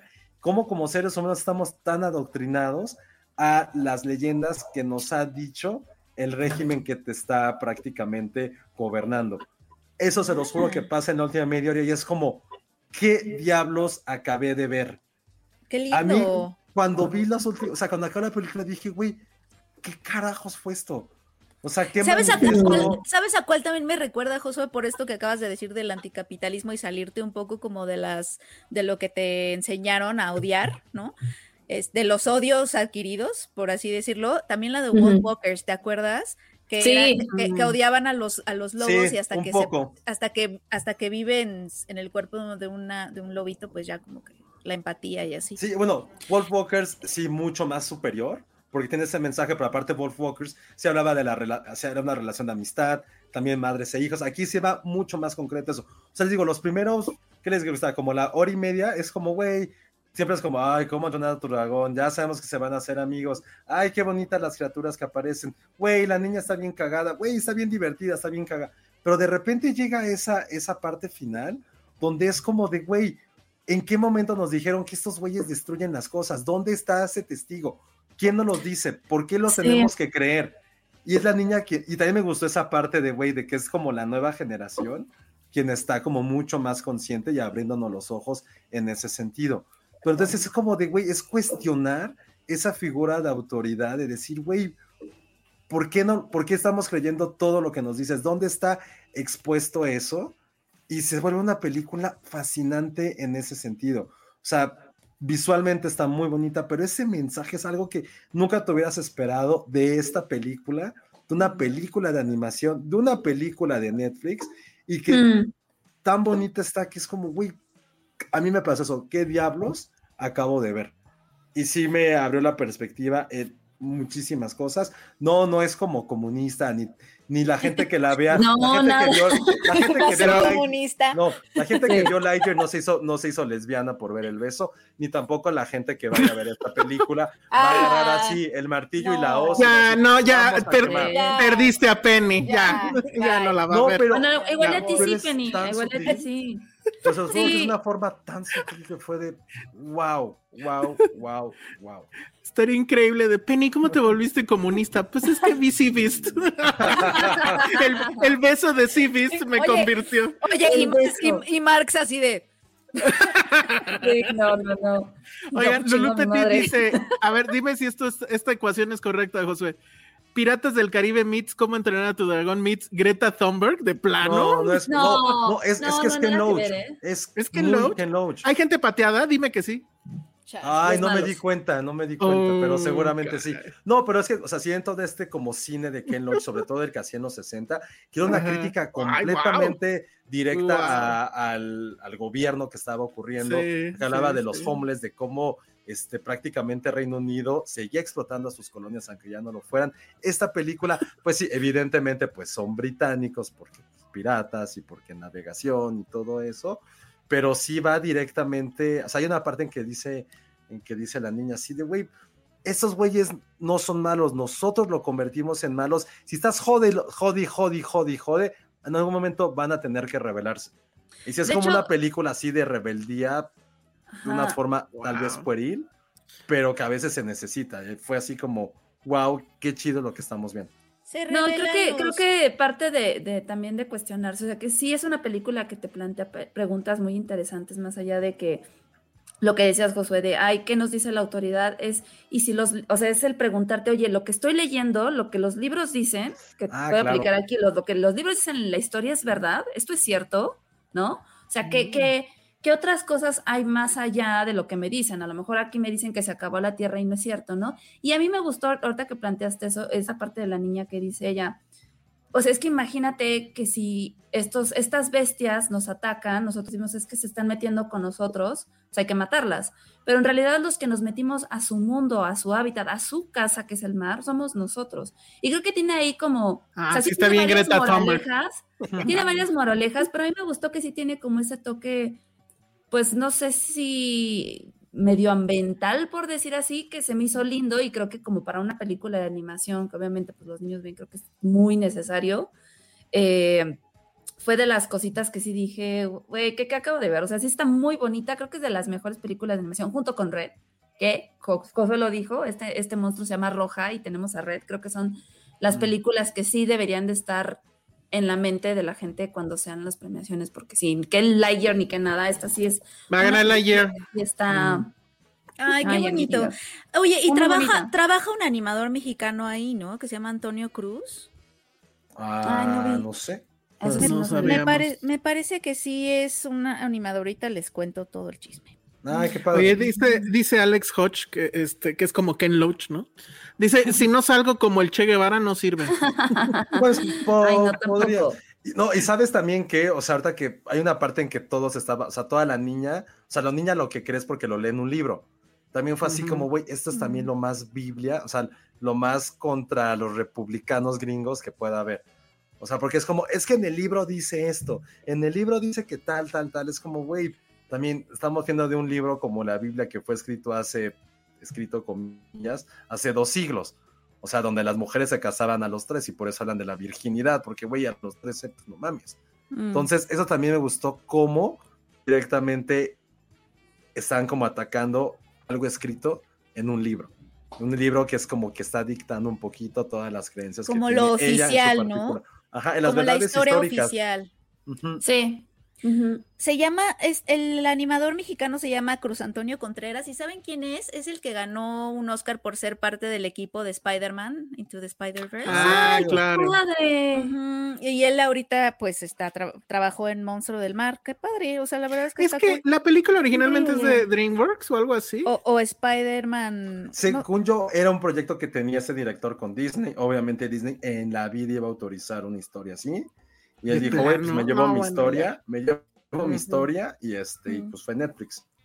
Entonces, no, pues ya, sí, sí, pero, lo vendiste muy bien. pero, pero vean, a mí sí me, digo, tiene sus cosas muy absurdas, o sea, es una película al final de cuentas de animación un poquito infantil, salen criaturitas bien cagadas, hay muchos Deus Ex Máquina, pero al final es todo lo que conlleva y todas las historias que hay de, que se están viendo, que se están planteando, y que insisto, no lo hubieras imaginado una película que durante te va llevando de la mano durante la primera casi tres cuartas partes de ella, hacer un cómo entrenar tu dragón de, vean, podemos ser amigos de nuestros enemigos. Ujú, Y de repente es como, wow, no, no, no, no va, no es eso, no solamente es eso. Entonces, creo que Sí, es muy esas películas que te llegan a sorprender un poquito y que al mismo tiempo no es como de, ay, encontraste esta, lec-". no, güey, te lo ponen en tu cara, es como, güey, no, aquí no hay metáforas, no, es en tu cara. Aunque quizá que el monstruo sea rojo implica algo. Ah, Es. No, el rojo. El rojo Ah. es el color del, de 2022. No, yo lo decía como por los, o sea, porque se le decían a los Por- indígenas en por- Estados Unidos, o sea, los Redskins. no, bueno, No, y pero por, pues, y por el comunismo. pues Ah, yo lo pensé, ahí van, ustedes, ahí están, ahí van Es, ustedes. es- es- es rojillo. Ajá, ya, ya, Penny ya se emocionó. Ya, oye, yo voy a venir con mi, ajá, conmigo. Con tu Oye, pero- sí, pero sí Marx así con el meme de, ah, pues chingo a mi madre. Exacto. Totalmente. Bueno, pues eso está en Netflix. Sí está todavía en lo más visto, creo. Eh, y bueno, pues sí fue una sorpresa. Qué bueno que Josué le dio ahí chance. Yo sí la quiero ver. Entonces, este, bueno, pues igual después ya les comentamos qué onda. Vamos rápido a, a otra cosa que es, vamos a hacer un Internet Explorer tal cual, porque creo que esta película Pues ya la vio todo mundo excepto nosotros. Sí. Y quien la, quien descubrió dónde estaba, porque todos sabíamos de la existencia de ella, creo que Josué se la perdió en un festival. ¿En cuál fue? En ¿A Toronto estuvo, no, en Ah, no. Toronto estuvo y fue de, uy, es que eres de México, no se puede. Y yo así, maldita Ah, sea. sí. Mm. Sí. Y después estuvo en Los Cabos, pero... En Los Cabos es donde yo la caché. Bueno, sí, es que estamos hablando de la que creo. Sí, sí, sí. Pero en Los Cabos había cosas tan buenas ese año que fue de, es, y según yo recuerdo que fue la primera, la primera que pusieron como... Sí, fue de las digital. primeras. Fue la Fue primera. la que vi. primeritita y fue como, güey, o sea, estaba Wolf Walkers, me acuerdo, fue como, güey, todo el mundo quiere ver esa. Estaba No, pero, Summertime. pero Wolf Walkers fue un año antes. Ah, claro, tienes razón, Ajá, tienes sí, sí, razón. sí. Pero ahorita estaban otras, o sea, me acuerdo que vi Murina, vi The Rescue, vi, o sea, como que sí había varias, pero esta que vamos a platicar ahorita sí fue de las primeras, sí fue, o sea, como que me acuerdo que la vi así como de, ay, esta se ve chistosa, y ya le di play así, casi me la pierdo, y sí, fue una sorpresa gigante. Así es, entonces como dice Rocío González, efectivamente vamos a hablar de Robocop. No, no es cierto. Ayer, por, nada más paréntesis, nada más porque lo mencionó. Ayer fui a una función, porque ahora Cinemex tiene este ciclo nuevo de sci-fi, que en realidad son tres películas. Van a poner en cine la versión de director de, de Robocop, que sí es la versión de director, la versión de director de Blade Runner y creo que Alien. Eh, pero lo curioso fue que... También señales. Ah, sí, eso no sabía, porque no, no, no está ni Qué en raro. el cartel. Sí, está muy raro eso. Pues es que sí saben por qué es, ¿no? Cumple 20 años. Mm, No. Por ¿Qué se imaginan? ¿Por qué están estrenando estas películas? Porque viene. No, no sé, ¿por qué? Dinos, ¿Menos Ali. ovnis? Porque no hay nada en cartelera y hay que rellenar espacio. Pues me parece muy bien. Pero Nice, Lo que les iba, lo, lo que les quería contar nada más rápido ya para ir a, a- a- a la otra película es me dio mucho gusto que eran básicamente eran puros influencers los invitados y se notaba a leguas que jamás habían visto Robocop. Se Ah, tenían- emocionaron, tenían de sorpresa. Ay, se emocionaron, rieron, se son gritaron, jóvenes. se asquearon y al final aplaudieron. Yo estaba así Oh. feliz. Oye, Dije, hubiera "Wow, qué mandado a increíble". mi alumna, ¿se acuerdan que no sabía quién era Robocop? Exactamente. Y a mí, Ah, yo nunca he visto. Robocop. What the fuck? Ya, les Ay, había- no ya lo habíamos Ah, platicado. ya lo me habíamos habían- platicado. Ya Si lo hubieras venido conmigo, ya no me- manches. Hubiera sido una buena oportunidad. Y aparte de No, verla en, en pantalla grande. yo- cine, yo nunca la he visto en pantalla grande. Solo Yo no me acuerdo si la vi en algún momento, ajá, de Canal La verán 5, los pero bueno, amigos. si la quieren ver, está en Cinemex, elijan bien una sala, porque ya saben, digo, la verdad es cierta, de repente Cinemex es bueno, pero eso está. Y sí, vamos a hablar ya finalmente de Beyond the Infinite Two Minutes, que yo apenas la acabo de ver, porque aparte esta película tiene esta belleza de que dura una hora diez.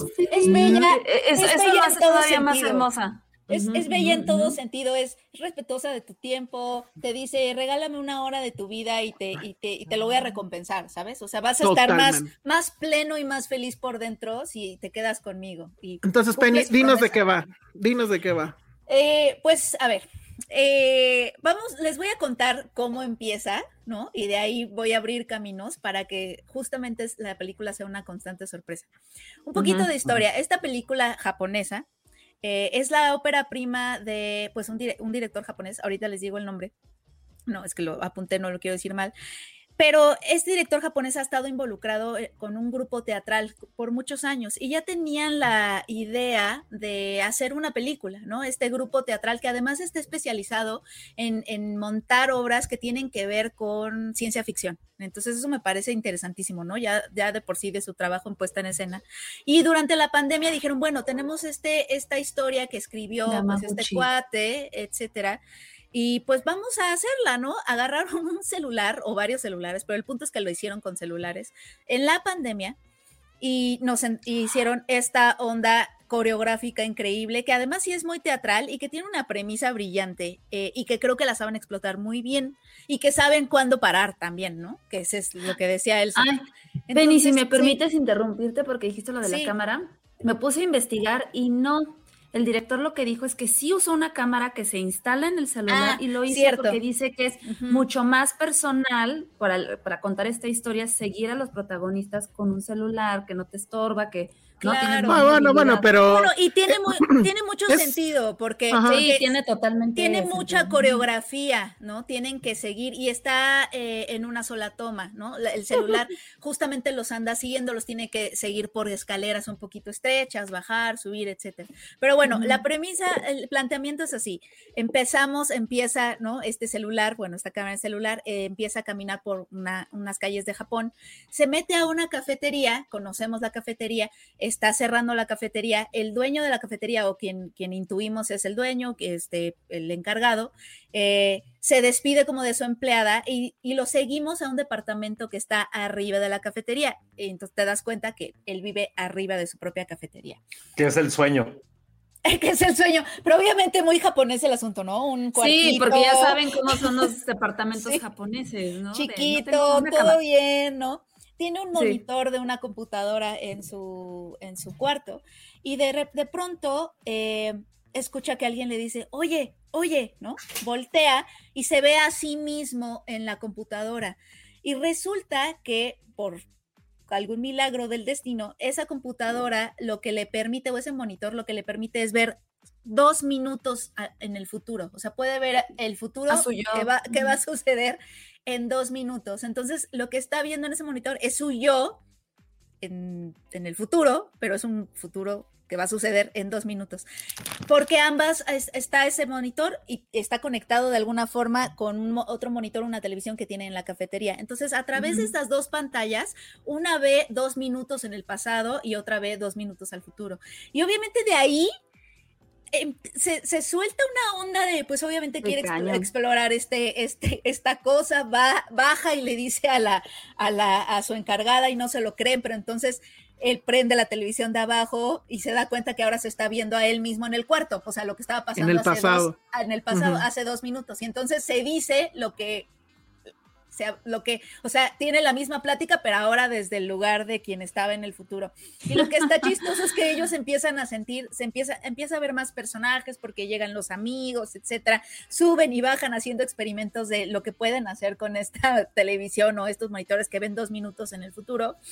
Y, pero también hay una onda como de reflexión de, empiezan como a, a- como ya saben qué va a pasar en, en dos minutos, empiezan a sentirse obligados a actuar como vieron que actuaban en dos minutos, entonces empiezan a sentir un poco determinados por el futuro. O sea, si yo, si yo, si mi yo de dos minutos me dijo que algo, este, me hizo una broma, por así decirlo, entonces yo me paro de aquí y como sé que mi yo de dos minutos me hizo una broma, yo me siento con la obligación de hacérsela a mi yo del pasado. Exacto. Espero que no esté. Sí, sí te plantea esta onda de estamos atados a nuestro. A nuestro. Justo. Está lo, lo, lo, dicen tal cual. Tal sí. cual. Pero lo que a mí me gustó mucho más es que eh, es muy teatral, es muy fresca. Eh, las actuaciones de ellos son como de nuevo, como muy teatrales, tiene muchísimo humor, es súper ingeniosa y además mm. sí tienen esta onda como de, yo la sentí como una danza, casi casi, o sea, es como una coreografía impresionante porque sube la cámara baja, lo sigue y, y perfectamente sabe cuándo tiene que acercarse, cuándo tiene que alejarse, a quién tiene que seguir, porque como es en una sola toma, eso se me hizo a mí muy impresionante. O sea, cuántos ensayos tuvieron que hacer para hacerlo perfecto. Y también esta onda de que se necesita solo una idea, ¿no? Es quitar toda la grandilocuencia del cine para tener una buena idea, desarrollar un buen guion y puedes hacer una cosa. Es que está cañón como algo tan sencillo pudo haber sido algo tan increíble. O sea, sobre todo si estamos te... hablando de que el género es como ciencia ficción y es algo tan sí. sencillo.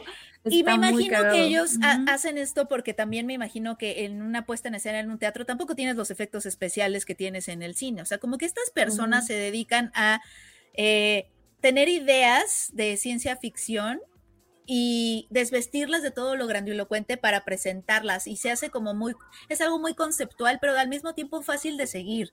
Sí tienen exposición porque tienen que estarse explicando a sí mismos lo que está pasando uh -huh. y, y, te explican a ti también lo que está pasando y hay algunos momentos en donde puedes, puede a lo mejor ser un poco repetitivo en tanto que ya viste lo que pasó en el futuro y otra vez lo vuelven a repetir ya que estás en ese futuro pero aún así, la verdad es que a mí me encantó, me encantó la creatividad, me encantó, me encantaron ellos, se me hacen muy, muy tiernos. Y el final, el final se me hace una, una cosa padrísima. ah, yo tengo o sea, que decir de eso. Yo tengo, quiero decir algo del final y, y digo, antes de decirlo. Sin no, no, spoilers, no, no, spoilers. No, o sea, creo que nada más retomando un poco lo que dijo Penny, a mí lo que me encantó de la película es justamente los personajes, porque no son estos típicos personajes que son por decir así, heroicos, sino que son personajes que neta están disfrutando de vivir en este loop y son curiosos y a ver, vamos a ver qué, qué hacemos y fanfarronean y, y, ¿no? y se ríen y demás. Pero justo lo que tenía, lo del final, que pues no es un spoiler, nada, es una mención, hacen una mención a Doremon, Daremon, ¿se acordarán de esa serie de los ochentas? Sí la conocen, ¿no? Sí, sí, ¿O sí. no la conocen? Sí saben de Nunca qué trata. la vi, pero sé Sí. de qué. Bueno, en este podcast obviamente no saben quién es Doremon. Y lo No, yo sí, yo sí sé, yo sí sé. ¿Sí sabes? Ah, Sí. bueno. Porque está muy chistoso, porque es una película, es una película, es una serie manga que es, fue súper icónica, es súper icónica para ellos, de los 80, creo que es del 85, y trata de un gato, o de un robot que, este, que tiene forma de gatito azul, si lo buscan es súper... Y entonces el gatito viaja del futuro al pasado para ayudar a un niño. O sea, en, en el primer capítulo está el niñito, creo que en su escuela, y de repente empieza a escuchar igualito que en la una voz que le empieza a hablar y entonces voltea y el, y el robot le empieza a decir algo que le va a afectar en los próximos minutos. Sí, sí, es cierto. Entonces, como que justo esa referencia, digo, a lo mejor es eh, a lo mejor un poco tonta o algo así, pero creo que fue linda la referencia dentro de la película y sobre todo, pues hablando como de una onda cultural, de lo que representa Doremon y demás, se me hizo súper padre. Tipo de, ¡ah, Dice Maggie Preciado, más allá de los dos minutos infinitos es mejor que los multiversos. La verdad, sí. Sí, bueno, o sea, tiene, tiene, esta, tiene este asunto de, de, de la belleza de lo simple. O sea, Sí. es una película muy sencilla que sucede en una sola locación. O sea, son pues, el departamento de abajo, arriba, pero digamos todo Departamento, está conectado. escaleras, cafetería y ya. Bye. Como no son más de 10 personajes, dura literal hora 10 con todo y créditos. Yo les voy a platicar, la empecé a ver y el problema que tuve fue muy pendejo porque mi yo ingeniero se No, clavó, se clavó muchísimo en el pedo de el segundo monitor no tiene cámara. ¿Por qué se están viendo? Y me No. clavé tanto en eso. A ver, di, di- ajá, Yo también tú- dije, o sea, dije, eh, a ver, esta película está increíble, pero obvio tiene sus problemillas ahí de lo que te dije. Y, y el cable infinito. El cable, el cable infinito que sentí es como de que ya alguien se debió de haber tropezado, porque hay un Porque de repente donde- se veía, no se veía, no, sí, sí, sí. Y, y- ya, exacto, de pronto había cable, de pronto no, porque de pronto sí agarran los monitores y los trasladan, ¿no? Eh, y, y- y yo sí sentía como que ya debieron de haberse tropezado o ya se debió de haber en- enredado Sí, en algún lado o algo así. Ajá, Pero bueno, le, pasas esas cositas porque... No, sí se las pasas, pero No, y aparte, el güey vive en el piso segundo. No hace dos minutos de bajar al- de su casa a la cafetería. No, No, eso recorre dos minutos, nada. no, hace 30 segundos. Pero, Pero, ya sí, que entiendes el asunto, creo que es una película además que genera muchas preguntas. O sea, justo una de esas es, ¿realmente queremos saber lo que va a pasar en el futuro? O sea, si tuviéramos la, la forma, si tuviéramos el DeLorean, ¿lo usaríamos? Pero además, No, no. Dos, dos minutos que te pueden. Esa es la pregunta con la que ellos también se enfrentan, como de qué provecho le podemos sacar esos dos minutos. Y hacen, Y, ahí hacen inventan algo. una estrategia ahí, hacen algo. pero, yo- pero además, pregunté, ajá. o sea, a lo mejor te puedes avisar cuando te vas a pegar en tu dedo chiquito con el mueble, o sea, no sé, cosas así. No, la verdad es que yo sí estaría como ellos debiendo como sacolana, digo, pues no veo la verdad mayor tema, ¿no?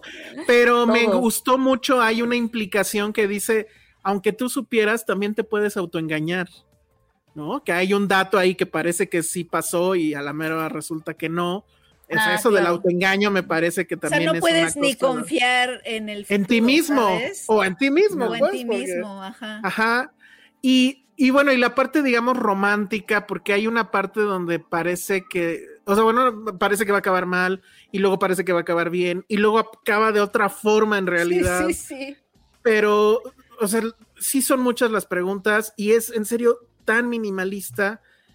Me, me encantó. Y además, sí hay este asunto de acaba y la quieres. Es como si quisieras abrazar a la película, porque además te salen las escenas de ellos filmando, y es cuando dices, no mames, lo hicieron con un celular. Sí. Digo, aunque le hayan cargado al celular el software de la cámara, que es usual, porque ese software lo que te permite es manejar los lentes y, y el ISO y todas esas cosas.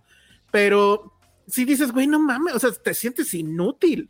O sea, porque si viene Snyder y me avienta sus madres estas llenas de CGI y demás, es, ay, vete al carajo. Pero estos güeyes así, con unos celulares, un departamento y un guion además que se ve que lo están ahí, a ver, como que están haciendo el diagrama. Tienen que de- hacer cálculos y Ah, cálculos y demás. sí. O Yo creo que te reta, ¿no? Yo creo que te reta muchísimo. O sea, de verlos, ya, ya en esas escenas donde los estás viendo a ellos trabajar, o sea, sí te reta un buen, como de es que a veces sientes que necesitas mil cosas, ¿no? Que necesitas para pensar diferente, sobre todo, como que necesitas aditamentos para pensar diferente o para ver diferente. Y no, o sea, solo necesitas tu cabeza, ¿no?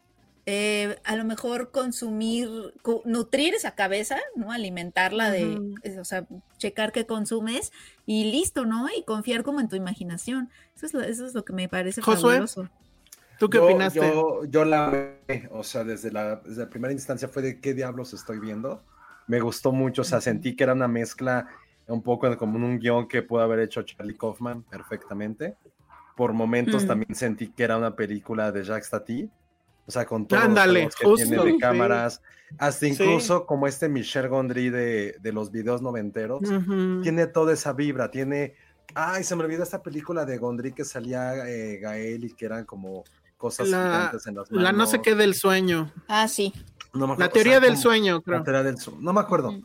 Pero me figura, es como, güey, todos estos recursos para contar una historia tan, tan sencilla y que al mismo, pen- al mismo tiempo eran muchas paradojas de- del tiempo. O sea, hubo un momento en que, por ejemplo, eso que hablaban del autoengaño decía, pero para haber llegado a esa conclusión lo tuvieron que haber hecho, eh, tuvo que haber hecho esto. Entonces había como diferentes aristas de, por aquí se puede ir este, esta trama, por aquí se puede ir tu vida. Sí es como diferentes cosas que, que puedes ejercer con, con este libre albedrío, pero que al final de cuentas estamos sujetos a nosotros mismos. Luego tiene ahí una trama de que se meten otros personajes, tiene algo como de sci-fi ya un poquito rebuscado, pero la pasas también. Es una película tan honesta consigo misma, o sea, que no pretende más allá. Ahorita nos ponen un comentario que, que está bueno que, que lo pongamos, que nos dice Juan José Hernández. eh, sí es bastante explicativa, pero si eso se lo perdo, pero eso sí no se lo perdonamos a Nolan con sus millones, porque a ellos no con su trama, una, bueno, o sea, Claro. prácticamente lo que nos pregunta es por qué a estos güeyes les perdonamos una película que explique tanto y a Nolan no. Es muy sencillo, porque esto fue hecho con dos pesos por gente novata que ha sacado una historia que, perdón, ya la hubiera querido hacer Nolan. La verdad, Entonces- yo creo que Nolan la ve y sí se mata, ¿no? Porque Sí, es total. todo su pedo, además, el luz de los tiempos, es, su pinche Tenet se va al Menos carajo con rebuscado. esta película. Menos rebuscado, sí, totalmente. Menos rebuscado, lo Sí, entiendes creo que sí bien. logra hacer este balance de, de- de esta onda filosófica y de Y además no entregarte tiene algo divertido. totalmente y no tiene esta aspiración muy Nolan de querer como darle eh, gravitas emocional que no es muy bueno dándole psicología a sus personajes. O sea, esto, o sea, aquí no hay esa ambición, ¿sabes? Es mucho más honesta de no, por ahí no vamos. Esta es una comedia, sci-fi y se acabó. Lo que pasa con Nolan es que quiere darle muchísimo densidad emocional que yo creo que nunca ha sabido darle con contadas excepciones, pero la verdad, o sea, ves Interstellar y te ríes de los diálogos Exacto. en donde supuestamente la gente está viviendo todo un drama y es como de no, o sea, yo creo que deberías limitarte nada más a las paradojas del tiempo, Nolan, que o sea, y a esas cosas, porque realmente para la psicología de personajes nunca es muy bueno. Y siento que como siempre tiene esa ambición y siempre le sale mal, pues como que se queda así. Y esta película, no, justamente es muy auténtica en eso, de nosotros no estamos intentando hacer eso, ¿sabes? Somos, es una comedia, son personajes cómicos, humorísticos, que incluso se, se, se actúan como si estuvieran en una puesta de escena, ¿no? Cómo se mueven y cómo hacen todo más Sí. grande, ¿no? A pesar de que la cámara está cerca, todos sus movimientos son como se expanden porque pues eso tienes que hacer cuando estás en, en una puesta en escena y Mm. no, no, no, no, no, no tiene como esas aspiraciones tan, digamos, esa pretensión que sí tiene Nolan. Y que, y que la mejor, las mejores películas de Nolan son las que no tienen tanto esa pretensión. Justo. Juan José Hernández dice, no, pero yo estoy defendiendo a Beyond. sí, o sea, lo que él dijo es, Sí. si, si, si a Nolan se lo perdonamos con todos sus millones, ¿cómo no le vamos a perdonar? Claro. no demás, ah, el es- hashtag De Nolan que. acuerdo. Nolan, ¿qué? Ajá. Hashtag Nolan que. Aunque Tenet sí me gustó, chale. A mí Memento No, me sigue pareciendo una belleza. Y Memento, claro. Yo soy más de la de los magos. Siempre he pensado que es su mejor película, la De de los magos. Y, pero justo, este, también esta película me recuerdo porque sí tiene este pedo un poco matemático, ¿no? Incluso hablan de, de esta teoría, no me acuerdo cómo le llaman, de cuando en una etiqueta sale un personaje le- eh, con el producto en la mano. Ajá, algo así. Algo así con D. Y Ahorita sí les- pensé, o sea, no hay muchas películas, creo yo, matemáticas, y me recordó, pues, Pi. No es obviamente esa densidad, pero sí ese tema de hay algo matemático y tenemos que esquematizarlo, porque hay un momento donde sí escriben en un De, dibu- de pizarrón. sus sketches, sí. Muy japonés, creo, supongo, ¿no? De, de Obvio, solo que tratar- solamente ellos entienden Ajá. ah, güey. Pero, pero sí es una película que si a mí me hubieran dado el guion, yo hubiera dicho, es que ¿cómo filmas esto? Porque además no parece que tengan efectos visuales, es decir, no creo que esas pantallas que de repente se vuelven infinitas sean un efecto digital. Creo que está pasando en la realidad. Y, y- y bueno, es en serio de una locura de, de esquematizar eso y que todo funcione. Salvo estas cosas como el cable infinito, ¿no? Este, que así le debieran de haber puesto tal vez, ¿no? El cable O, infinito. o sí. la- el segundo monitor yo jamás vi que tuviera cámara, pero bueno. Entonces, Es la Pero- magia, Elsa, es la magia. Sí, no, Sí, no es la importa. magia. O sea, al- tuve esa resistencia porque no estaba entendiendo nada, pero luego dije, bueno, ya, o sea, sí tiene. Pero amo, amo que como ingeniero sea como de cómo. Ajá, sí, así. de, ¿Y cuál es su software para el monitor, no? Ay, no, qué horror. ¿Están usando así. StreamYard o están usando el Remote Desktop o están. y, así de, y, y si se va la luz, entonces, bueno, ya. Porque en un ya. principio. Ya, ya, No, no. es que incluso en un principio dije, y sí lo pensé, dije, bueno, si va a desconectar el monitor, entonces se las compro si trae el no break y se bajan con todo y el no break. Pensé que iban a hacer eso y no lo hicieron. no. Y luego dije, ok, eh, soy yo y obviamente Soy me hubieran corrido. ¿No? Si yo hubiera estado ahí en la producción, me hubieran dicho, güey, vete por un café. La verdad es que te imaginé, justo te imaginé ahorita como de, oigan, nada más varias notas. Sí, o sea, todos Estamos emocionados haciendo su película y tú eres el güey que llega a guardar la fiesta. Y todos viéndote así pues ya no hacemos nada, ¿no? Y tiramos el. Gracias. Sí, gracias. Totalmente. Pude haber sido ese güey. Pude haber sido ese güey. Qué bueno que nos Pero bueno, véanla. Recuerdo perfecto que sí fue un tema. Ya no me acuerdo si estuvo en Cabos, pues, pero creo que se acabó, las, los espacios este, volaron, todo el mundo la quería ver. Y pues la verdad es que yo ya, o sea, lo intenté, no pude y ya no supe más. Eh, pero bueno, está en HBO Max. Quién sabe por qué, pero qué bueno. Está en Qué HBO bueno. Max, qué bueno. Y véanla. O sea, yo sí, no sé, ya estoy violando todas las reglas, pero si hay un cable infinito, no veo por qué no puedo poner esta película en mi top 10 del año, porque sí, creo que debería de estar, aunque Sí, sea yo de- lo hubiera puesto sin ningún problema. O sea, sí se me sin ningún una, problema. O sea, y, tiene esta parte que también me gustó a mí, o sea, porque es como algo que a mí me llama la atención de estas películas, es justamente, tío, todas esas paradojas de si haces, es como este efecto mariposa, ¿no? De si haces al- la, te vas al B, pero al mismo tiempo, sin el B no puede existir el E. Entonces es como toda una fórmula que se va, que se va siguiendo. Creo que también tiene unos momentos de comedia bastante sutiles, muy, muy, muy, este, muy bien posicionados. Y realmente sí sería como un crew con el cual quisieras estar, porque todos son unos idiotas, son medio perdedores. O sea, también tiene, ¿sabes también qué sentí? Y creo que esto no es el mejor, eh, la mejor referencia porque el tipo ahorita está inmamable, pero también tiene como mucho esta vibra de, de Clerks, de esta película de Kevin Smith en 94, en el cual son un grupo de, ami- de amigos encerrados en un lugar, hablando de tontería y media, porque eso pasa mucho, o sea, echan a hablar de muchas cosas, y esa escena en la cual el, el protagonista, bueno, es que sí es el protagonista, va a sube al quinto piso a rescatar a alguien y todo lo que va pasando en ese momento es una Ah, de las grandes, increíble. es de Ah, las grandes escenas del año. Es como, güey, Sí. qué increíble Es una-. Gran escena de acción, porque es eso, Sí. pero está, no, pero me encanta cuando le dice, lo estás haciendo bien chingón. Y no ha hecho nada. todavía, todavía no llega ahí. No, no, no. La, la, en serio que sí dan ganas de abrazarla. Me cae que si la sacan en 4K la compro. O sea, con tal No, de que de ganen, abrazarla. que ganen dinero. O sea, y, y qué bueno. O sea, si HBO Max la compró o va a estar ahí solo un rato, no sé. Por eso véanla ya. Y este, y pues sí, es película del año, totalmente, ¿no? A ver, déjenme leo algunos mensajes que tienen que ver con esto y otros no tanto, pero bueno. Em, bueno, te preguntan, José, que si no has visto Hustle con Adam Sandler. No, Sí, ¿no? podido. ¿No lo has podido ver? No, Uy. no. Bueno, yo ya la vi y la verdad la odié.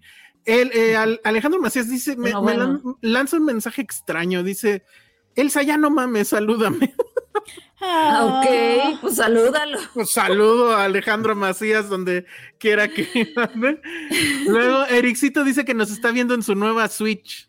Oh, Entonces ahorita somos como Mario Bros. Oh. Eh, Mira, está mira. bueno. Vaya, vaya. vaya, vaya. Muy bien. Y luego de Pixel Chronicle nos pone un mensaje bien triste porque dice, chicos, mándenme suerte porque habrá recorte en mi trabajo para mantener contentos no. a los accionistas. No sé si estará en Netflix. Esperemos que no.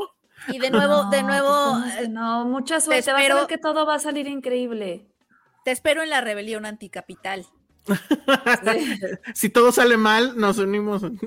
Nada puede mal ir siempre, sal. Siempre, siempre mal ir sal. Nada, siempre tenemos, siempre tenemos esa opción. Muy bien, No, tomar las armas. bien. Sí, Tomar las armas. Exacto. Así, Pero tú así que no, no se hagan. Va a Te estar mandamos las mejores vibras. con un bote de tamales lleno de rifles para que iniciemos la revolución. ¿Qué tal Muy que los tamales pegan mejor? Siempre he pensado eso. Oye, También, nos ¿eh? vemos las caritas y decimos, no, mejor sí vamos a comer tamales. Sí, Sí, ya pues nos vamos. sí. Pues sí.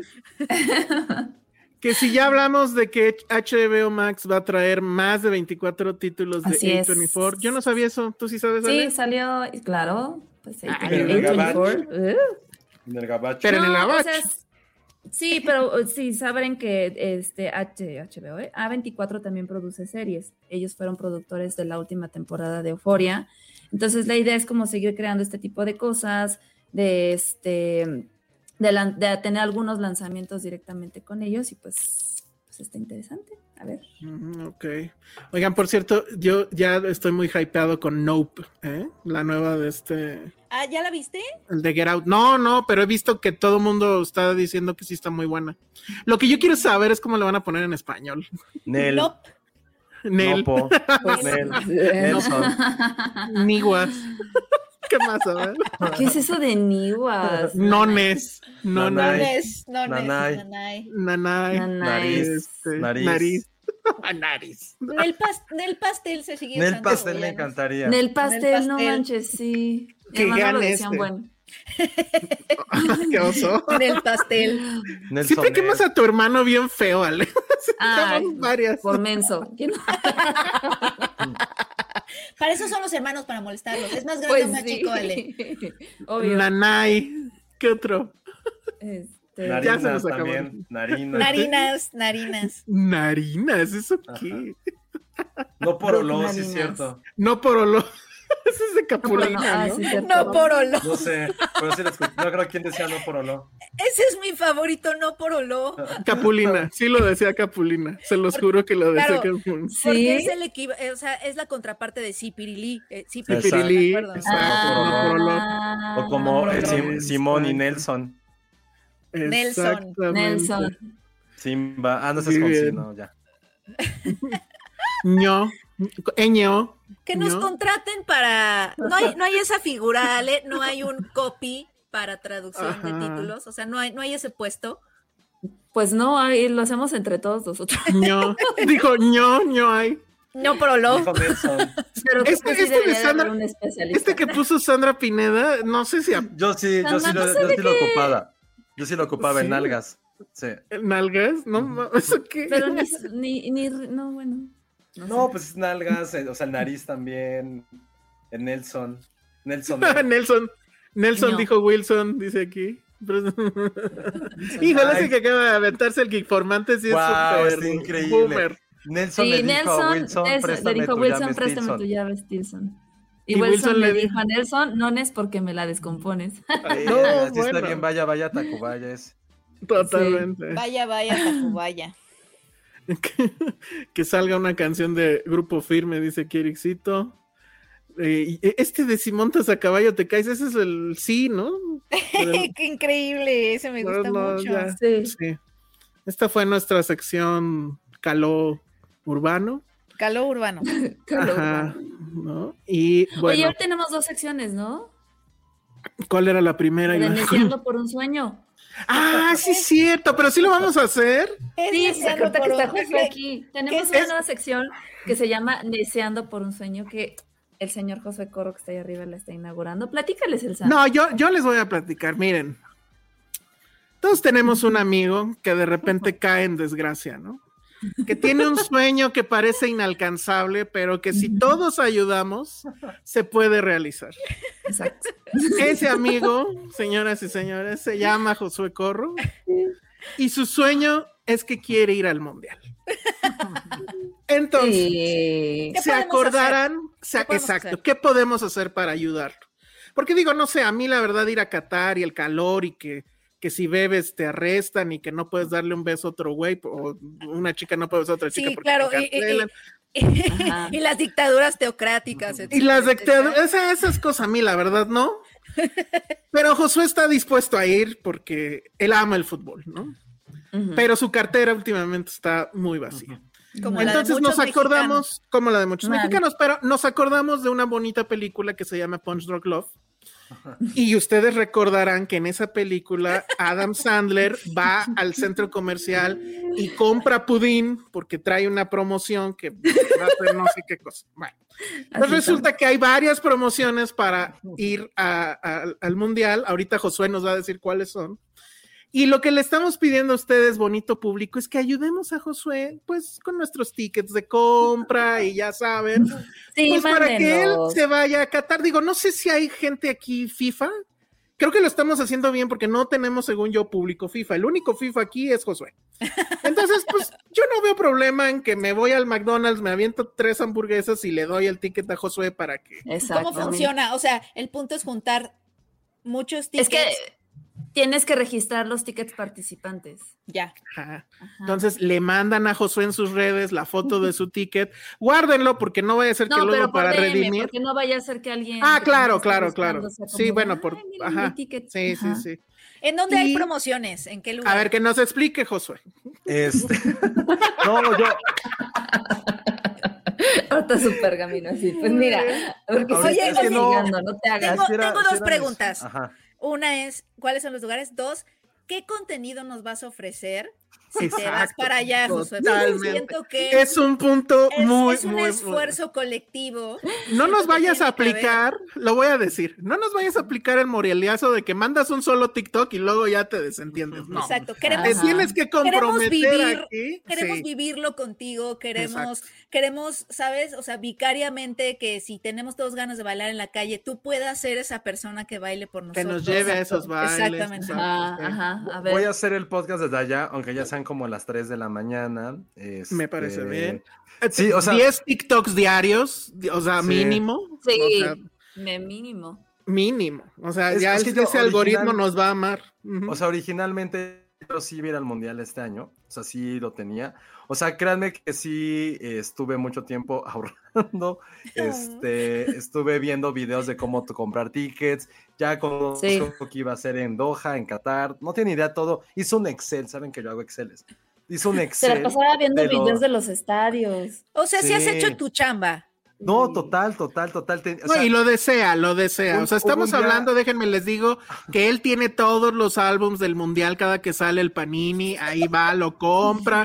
Desde que lo Ay, conozco, que ya son no sé cuántos de- años, tal vez una década, hace esa mamada, ¿no? O sea, yo no puedo hacer el de Batman porque me se burla de mí, pero él sí está en el del fútbol, ¿no? Entonces, Pati, puso una propuesta muy buena.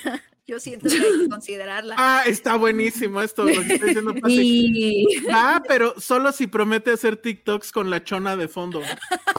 A lo mejor es la- el que descubrí que me gustó. Hay una No canción de banda. Y la chona se mueve. No, El ritmo que le toquen. Ahorita les digo. Pero sí, sí, haría todo eso. Entonces, originalmente, o sea, tenía un Excel de vuelos baratos para Europa, con más de dos escalas, o sea, tenía todo ya hecho. De repente llegó la vida adulta y fue de, güey, pues todos tus ahorros tienes que meterlo. Perdón, otro perdón. lado. Dicen que van a hacer un Josuelito comunica. Justo es lo que queremos, Josué. Lo siento. Queremos- Nos urge ya levantar queremos- este pedo. Necesitamos que vayas para que vuelvas este sueño realidad. Sí, el de todos. De haciendo todos. tu sueño realidad, tú haces tu chamba y se hace el sueño realidad de todos. Muy Lo que ustedes quieran voy a hacer, ya llegué a ese punto. Lo que ustedes quieran ya. Mi vida se convirtió en eso. A ver, pero no, pero no ponía, estamos. vas a hacerlo, vas a hacer algo de Facundo y dice Nora, no, no, no, si es como Facundo termina en la cárcel. Yo no sabía que estuvo en la cárcel ese güey. Sí. es porque es Qatar, es que es Qatar, ¿no? Es Ah, Qatar, además. sí, Sí, sí. es cierto. Se tiene que portar bien. No, no vas a poder beber, Josué. O sea, No importa, yo t- todavía le ni estoy bebiendo tanto, entonces. a lo mejor te va a pasar como Homero y vas a decir, sin cerveza esto es bien aburrido. No necesito ir al mundial para tomar. Sí, yo Bueno, casi, pero a ver- casi no, no tomo en estadios, entonces no hay bronca. Pero a ver, no es broma, lo estamos diciendo en serio. O sea, si quieren ayudar a Josué a que cumpla su No, sueño, todo, todo surgió porque en nuestro bonito chat, este, piensa que fue al cine el fin de semana, le dije, oye, ¿compraste un combo? Y era así, ¿un combo de qué? Yo, pues de palomitas y refresco. Y fue de, pues, pues sí. Pues y, sí. y- y le contesté, oye, ¿me puedes dar el ticket? Y fue de, ¿por? Por- Ya le expliqué, es que en Cinemex y Cinepolis, si compras un combo de con, con un refresco, con Coca-Cola, tienes que meter tu código, o sea, tienes que tomarle foto al, al ticket y haces un juego para que puedas ganar un viaje a Qatar. Entonces, además se empezaron a burlar de mí, que estuvo bien, porque yo también me hubiera burlado en otra vida. No, no, Y no, después pero les está peor. Se pone peor. a ver, o sea, Pone peor. Fuimos Ah, y al después le a dije, bueno, comprar. Y luego también, este, hay muchas marcas que están invitando a la gente a comprar sus productos para entrar a sorteos a Qatar, por lo cual compré un chingo de cosas de, de limpieza porque hay una promoción de Harpic. limpieza. Compramos de Harpic. O sea, También. Punch Drunk Love. Punch. Drunk Love. Luego ¿Sabes qué? también. Eso es alguien comprometido y no Coca- cualquier cosa. También ¿eh? si vas al 7 si van al 7-Eleven o al, eh, o al Oxxo y compran cocas, también mándenlo porque era cualquier compra de Coca-Cola en De esos lugares. También Sí. tienes que tomarle foto. Ah, y también la pizza, ¿no, Josué? Porque llegué y Ah, había una sí. pizza aquí. Yo aquí estoy así de. "Ay, tiene promoción. También Pizza Hut si compras una, una pizza también Ah, te da. Y ya llegó Bueno, el colmo cuando les dije. en McDonald's también. McDonald's, McDonald's si compras un McTrio lo puedes hacer. Ah, tiene que ser McTrio. Entonces el ticket que tengo no te sirve. Ah. Pero entonces Bueno, le dije a Elsa, vas es que también si van, a tus Mac- McTrio. si van a McDonald's, denme los tickets de un McTrio. Y ahora cuenta tú lo que viste en McDonald's, Elsa. Ah, bueno, esto sí está muy loco. El otro día fui a McDonald's. Nunca voy a McDonald's, no soy fan, aunque la, la hamburguesa que probé sí me gustó. Pero bueno, fue un tema de que mi gatito estuvo enfermo, entonces en lo que lo operaban, al lado estaba el McDonald's, no había yo comido y dije, va. Y entonces estoy ahí comiendo y de repente llega un individuo y me dice, oye, ¿vas a usar tu ticket? Y yo, Ah. obvio, uso todos los tickets porque pues hay que facturar, porque maldito Hacienda, ¿no? Pero el güey llevaba así, un fajo, o sea, fácil eran como 50, 60 tickets. Ah. Y eran, estoy casi seguro que eran los que recolectó ese día. Yo en mi ingenuidad dije, ah, pues qué buena idea.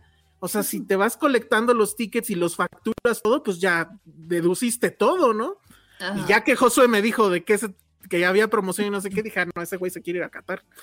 Entonces, yo le dije, pues órale, lánzate todos los días a la hora de la comida. Imagínate cuántos tickets no serán A pedir tickets. a pedir tickets. Pero dijimos, no, no, no, no, no. O sea, tampoco es para tanto. Mejor pidámosle a la gente que se coopere A la bonita comunidad. a la bonita comunidad de De Filmsteria. los y 1500 suscriptores que tenemos aquí. Exacto. o sea, y mi argumento, casi porque me 8,000 dijeron- en TikTok. Me dijeron Ajá. que estaba loco. Es que les dije, no, es que conozco a tres personas que se han ido al mundial concursando en las cosas más irrelevantes de la vida. Entonces eso me da mucha esperanza. Nunca he ganado nada. Entonces, pues ya, es- ya. ese es mi bonito sueño. Ay, llévenlo. No. Entonces, Sí, llevemos, ayúdenlo. llevemos a Josué a Qatar. Entonces, para que quede claro, yo propongo, Josué, que sí pongas en Twitter qué, cuáles son las promociones. Ahorita ya dijimos Sí. McDonald's, pero tiene que ser un McTrio, Ujú. combo en Cinemex Combo, Cinemex y Cinépolis y están. Cinépolis. Lo que necesitamos es que le manden foto a Josué del, del ticket para que él lo pueda meter. Si Y- compran productos de Harpic y de Vasconia, O sea, nadie nos soy- patrocina nunca y ahorita ya llevamos 80 marcas, pero bueno. bueno, bueno, de lo que me acuerdo. ¿Quién más era Josué? Sí, sí, compran un refrigerador No, bueno. Ah, sí. en Liverpool también. Samsung Ahora- también tenía, ¿no?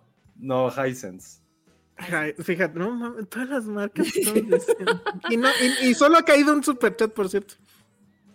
Dice Claudia Jiménez que sí, yo conozco varias personas que han ganado viajes al mundo. De Ay, hecho, yo también, ¿se acuerdan, ¿se acuerdan de, de ¿Tú, tú ganaste? de Seye Turriaga? ¿Se acuerdan? Tú te acordarás, Josué, de, que Ay, fue conocer una ¿qué fiesta muy famosa. ¿Qué es Ella eso? se ganó al mundial del hace cuatro años, el de no, el de Sudáfrica, ¿hace cuánto fue? en 2010. ¿Comprando cosas? Eh, un amigo suyo se lo ganó comprando cosas y le invitó a ella. Pero ella decidió quedarse allá y conocer Sudáfrica así casi de mochilazos estuvo seis meses. Porque Nice. pues sí fue así de, ajá, o sea, sí pasa, sí pasa. No mames. Ujú. Ay, sí que no. Ahora, Alex Juárez te tiene otra, otra este, sugerencia, Josué. Dice que pues el, el OnlyFans es donde está la lana. Entonces, No. tú dirás. No, vale, cuál es el punto. Es que les va. No. Es que ya no es con dinero. Dinero ya no es. Porque ya no hay Ah, ya, boletos, ya. ya, Ah, sí, ya no hay está boletos, muy caro. Entonces, la otra, la única forma es mendigar y pedirle a Dios y a Baby Jesus que hagan el milagro. Porque ya no puedes conseguir boletos, ya los, No. los vuelos. El que yo iba a comprar costaba como 30 mil y era de los, era el más barato.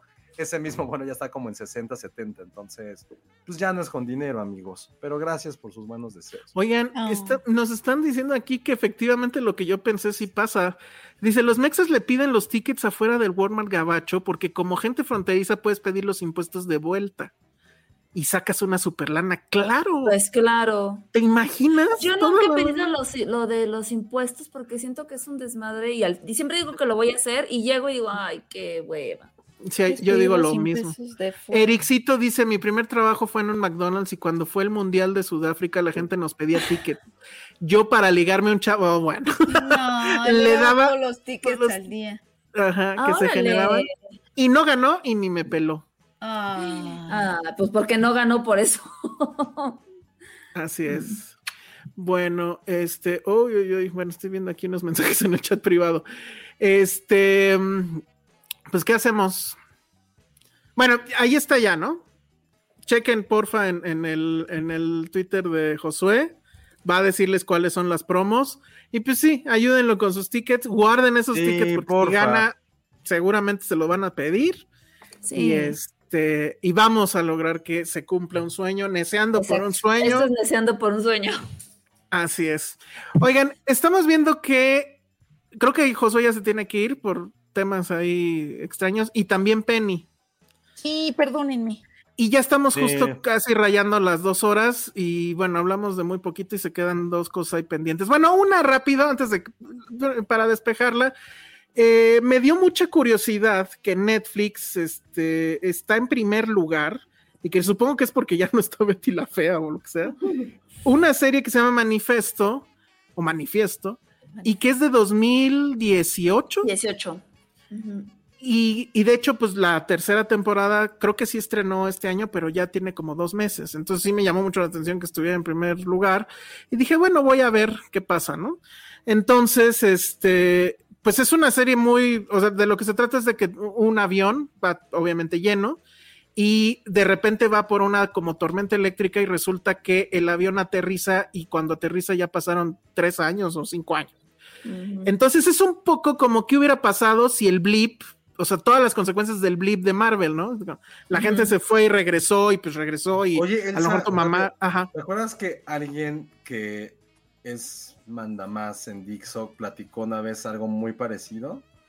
Ajá, exactamente. Eh, eh, y bueno, pues ahí está.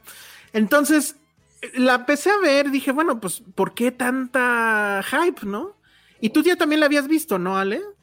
Yo, yo, o sea, ya la, la tenía en el radar, sabía de qué trataba, pero justamente la premisa, como que dije, ay, esto es un Lost, como que no me llamó a mí la atención, o sea, la conocía, pero hasta ahí.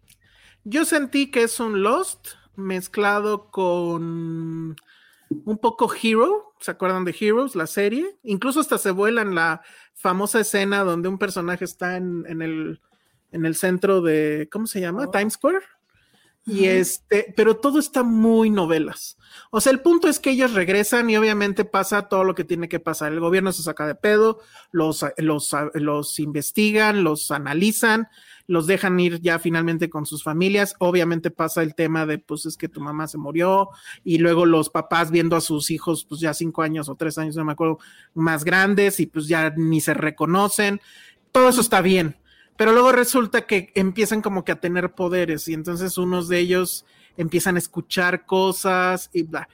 No me molestaría excepto porque el tono es muy telenovelesco y lo único que agradezco es se no, es una serie de la vieja guardia en realidad porque está pensada para televisión, era de la ABC y los episodios duran 40 minutos porque pues sin los comerciales pues son 40 minutos lo usual. Entonces la verdad no entiendo el hype, no sé si después se ponga súper bien. Este, pero no voy a ir a Si averiguarlo. alguien la aquí verdad. lo está viendo, cuéntenos. Pero eh, es tan loco, o sea, pensé que era un tema tipo La Casa de Papel, porque ya dijeron, o sea, pasó esto, lo agarra Netflix, la pone en la plataforma y se hace un fenómeno y ya Mm, la habían matado, ajá, ya la habían matado, iba a quedarse en la tercera temporada y eh, sucedió que no, que ya Como están pensando que venga, You. ajá, como lo de You, como lo de La Casa de Papel, todo ese rollo. Entonces, bueno, pues ya me metí en ese experimento, quise probar y pues es eso. Si ustedes la ven y resulta que está increíble, pues adelante, ¿no? Y por último, cuatro minutos, entonces creo que está bien, ya para ahora sí cerrar. Íbamos a hablar eh, también de la de Cronenberg, pero no la han visto Ale ni Josué, ni tú tampoco, ¿verdad, Penny? No lo no alcancé. Pero Porque este todos queremos verla en cine. Yo ya la vi en cine. Sí. Entonces, la vamos a, la, la vamos a, a comentar ampliamente en el próximo, se los juramos, pero eh, nada más rápido, mis tres centavos al respecto. Es una película full Cronenberg. Entonces, si es su primer película Cronenberg, no se los recomiendo. Mejor vean las otras primero, porque Ok. sí es, o sea, obviamente se van a sacar mucho de onda. Eh, yo sí la pude ver en el cine, creo que es como se debe ver, porque es, sí, creo, muy densa. Y siento que si estás en la casa le vas a poner pausa y ya llegó el rap y, y- y eso lo va a madrear. Eh, tuve walk- walkouts, o sea, sí hubo gente que se salió de la sala y éramos bien poquitos, Ah, éramos como ¿A ocho personas y sí hubo quienes se salió. Y la verdad yo aplaudí porque todas las veces que he visto algo de Cronenberg, siempre se sale la gente, o sea, eso está muy bien. Me parece que es No, una solo película muy interesante, me parece que es una película que tiene un chingo de ideas. Sí regresa a sus viejos trucos, por así decirlo, pero el tema sigue siendo el mismo, porque nunca se ha alejado de ese tema, porque es un autor, siempre hace básicamente la misma película. Entonces, la nueva carne, la nueva sexualidad, este, la relación máquina-hombre y cómo pues todo nuestro cuerpo se va a empezar a, a, a fusionar con las máquinas. Y ahora mete algo que suena nuevo, aunque él ya ha hecho el guion de esto desde 99, que va a llegar un momento que los humanos vamos a poder comer plástico y que vamos a poder procesar esas cosas y va a ser como que la nueva humanidad.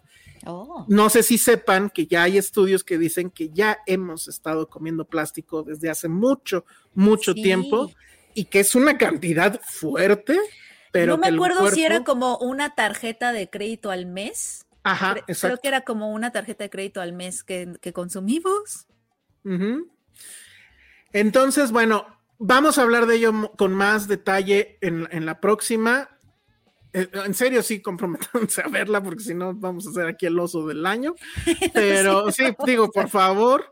Pero a mí me parece que es una muy buena película. Es cine, o sea, es muy mamón decir esto, pero sí es cine adulto. O sea, Arte, cine es arte. otro nivel. No sé si arte, pero sí los temas que Ajá. quiere plantear son esos y, y regresa a estos asuntos, este, o sea, vamos a ver máquinas este, casi tipo Geiger y, y cuerpos que obviamente van a ser abiertos de par en par Ah. y vamos a ver Claro. vísceras y todo eso. El, el soundtrack, eh, bueno, el score más bien me parece que es fabuloso, pero tampoco me parece, y ya con eso lo cierro, que sea lo mejor que ha hecho Cronenberg, no creo. Creo que es interesante que a esta edad, creo que ya está rondando los 80, regrese a esta vieja forma de hacer las cosas, eh, pero no, no me parece que sea este, su, su mejor película. Creo que sí es una película que los fans van a agradecer mucho porque sí hay muchas referencias que no estoy seguro que él haya querido hacer adrede, pero de que las hay, las hay. O sea, va a haber un momento que van a decir, van a estar como el meme de DiCaprio, ¿no? Eso es la mosca, eso es Scanners, Mm. eso es eh, Videodrome y así. Pero está padre Sí. cuando eres fan. Lo que no Sí, sé es claro. si los demás lo van a Lo disfrutar. igual identifiquen. en ese nivel. Sí. Claro. Entonces, más este. Ah, bueno, y además, también eso sí me voló mucho la cabeza. La película se ve como si fuera una película de Cronenberg de hace de los ochentas. O sea, no, o sea, todo lo filmó de tal forma que no parece que sea una película de 2022. Es una, a mí me parece muy, muy, muy sorprendente. Pero bueno, la tienen que ver y, y- y, o sea, yo digo, si les gusta el cine y les gusta Cronenberg, creo que la tienen que ver. Véanla en el cine. Creo que todavía va a estar un par de semanas, no sé, pero va a estar en movie. O sea, ese es el plan final que se va a quedar en, en movie. Y este, pero sí les recomiendo mucho que la vean antes en el cine. ¿Vale? Bueno, Va. pues hoy ya se tuvo que ir, pero Sí. recuerden, mándenle sus tickets. Y, ah, bueno, y quiero nada más rápido unos comentarios que. Ah, un un Yo super tengo chat. también cosas que hacer, que decir. Que hacer, Ok. que decir. Penny, no sé si tú ya te necesitas ir por el mensaje que Sí, mandaste puedo, o. puedo, puedo, Claro. puedo despedirme de todos. Elsa, Ale, los quiero mucho. Gracias a todos. Penny, nosotros a ti, Filmsteria. suerte. Nos vemos el próximo Filmsteria. Bye. Gracias, Penny. Este.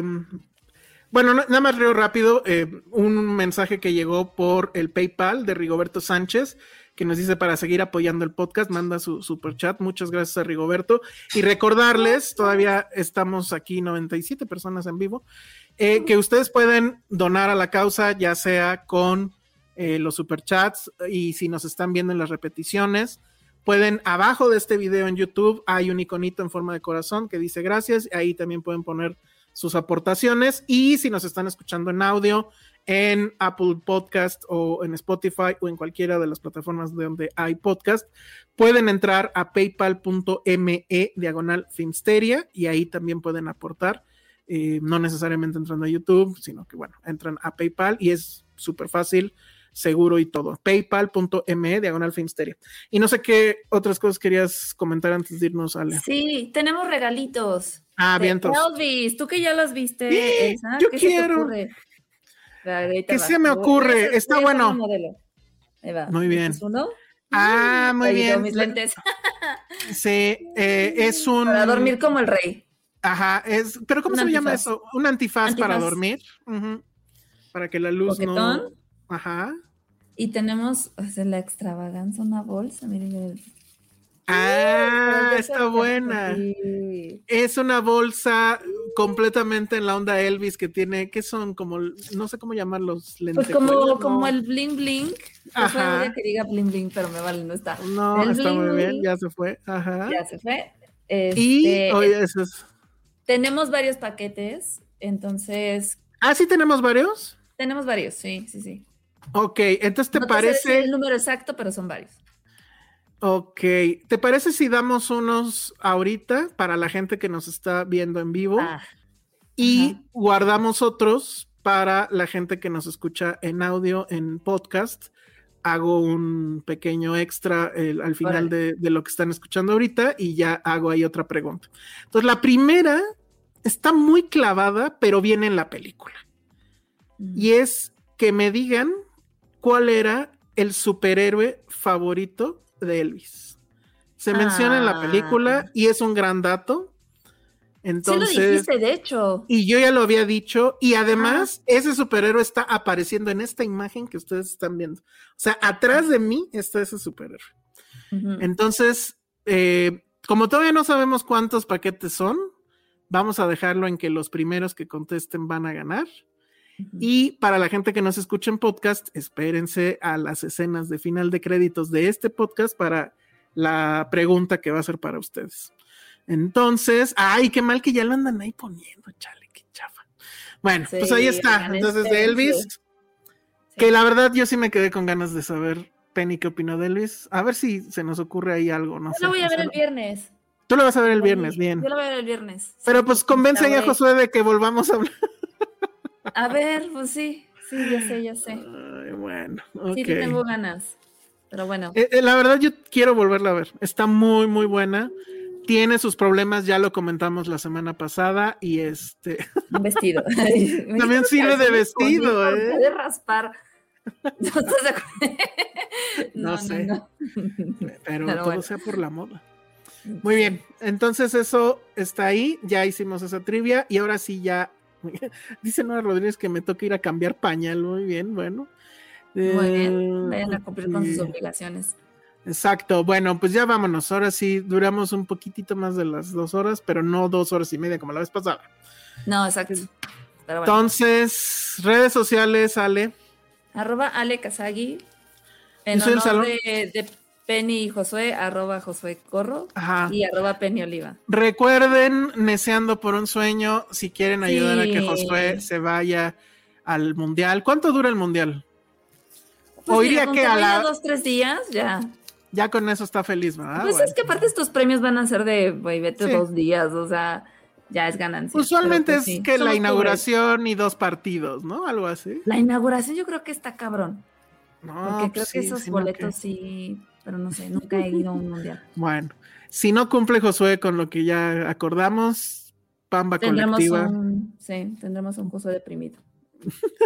No, no, pero si no cumple con lo que dijimos, si gana. Ah, ah, no, pues no lo madreamos, ¿no? Sí, Pues sí, la verdad es que sí. la neta sí. Entonces, bueno, pues ahí está. Y em, sí, no, es en serio. Ay- ayúdenlo, porfa, si quieren, si pueden. Y manden sus tickets ahí a- al DM de Josué. Yo soy el Salón Rojo. Vean Beyond the Infinite. Vean em, Crímenes del Futuro, la nueva de Cronenberg. Y sí, vean y Elvis, si la está. Robocop, vayan a verla. Y si está Robocop, vean Robocop. Yo no sabía eso. Hubiera estado padrísimo que fueras conmigo. Ya sé. Ya ni a ver si voy. Eh, deberías, deberías. Sí, sí, tengo que. Está increíble. Bueno, vean mi video que hice, por cierto, de las 10 mejores frases de Robocop en TikTok. No Y recibió suficiente TikTok. amor. Síganos en TikTok, ya vamos a llegar a los 10 mil, no sabemos por qué. Entonces, No, bueno, obvio ya. sí, porque somos increíbles. Pero bueno, Nos vemos, bye. adiós.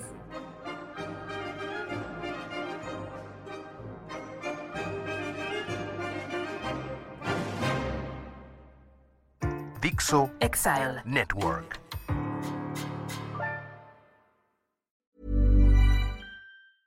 Hey, it's Paige DeSorbo from Giggly Squad. High quality fashion without the price tag. Say hello to Quince. I'm snagging high-end essentials like cozy cashmere sweaters, sleek leather jackets, fine jewelry, and so much more. With Quince being 50 to 80% less than similar brands. And they partner with factories that prioritize safe, ethical, and responsible manufacturing. I love that. Luxury quality within reach. Go to quince.com slash style to get free shipping and 365 day returns on your next order. Quince.com slash style.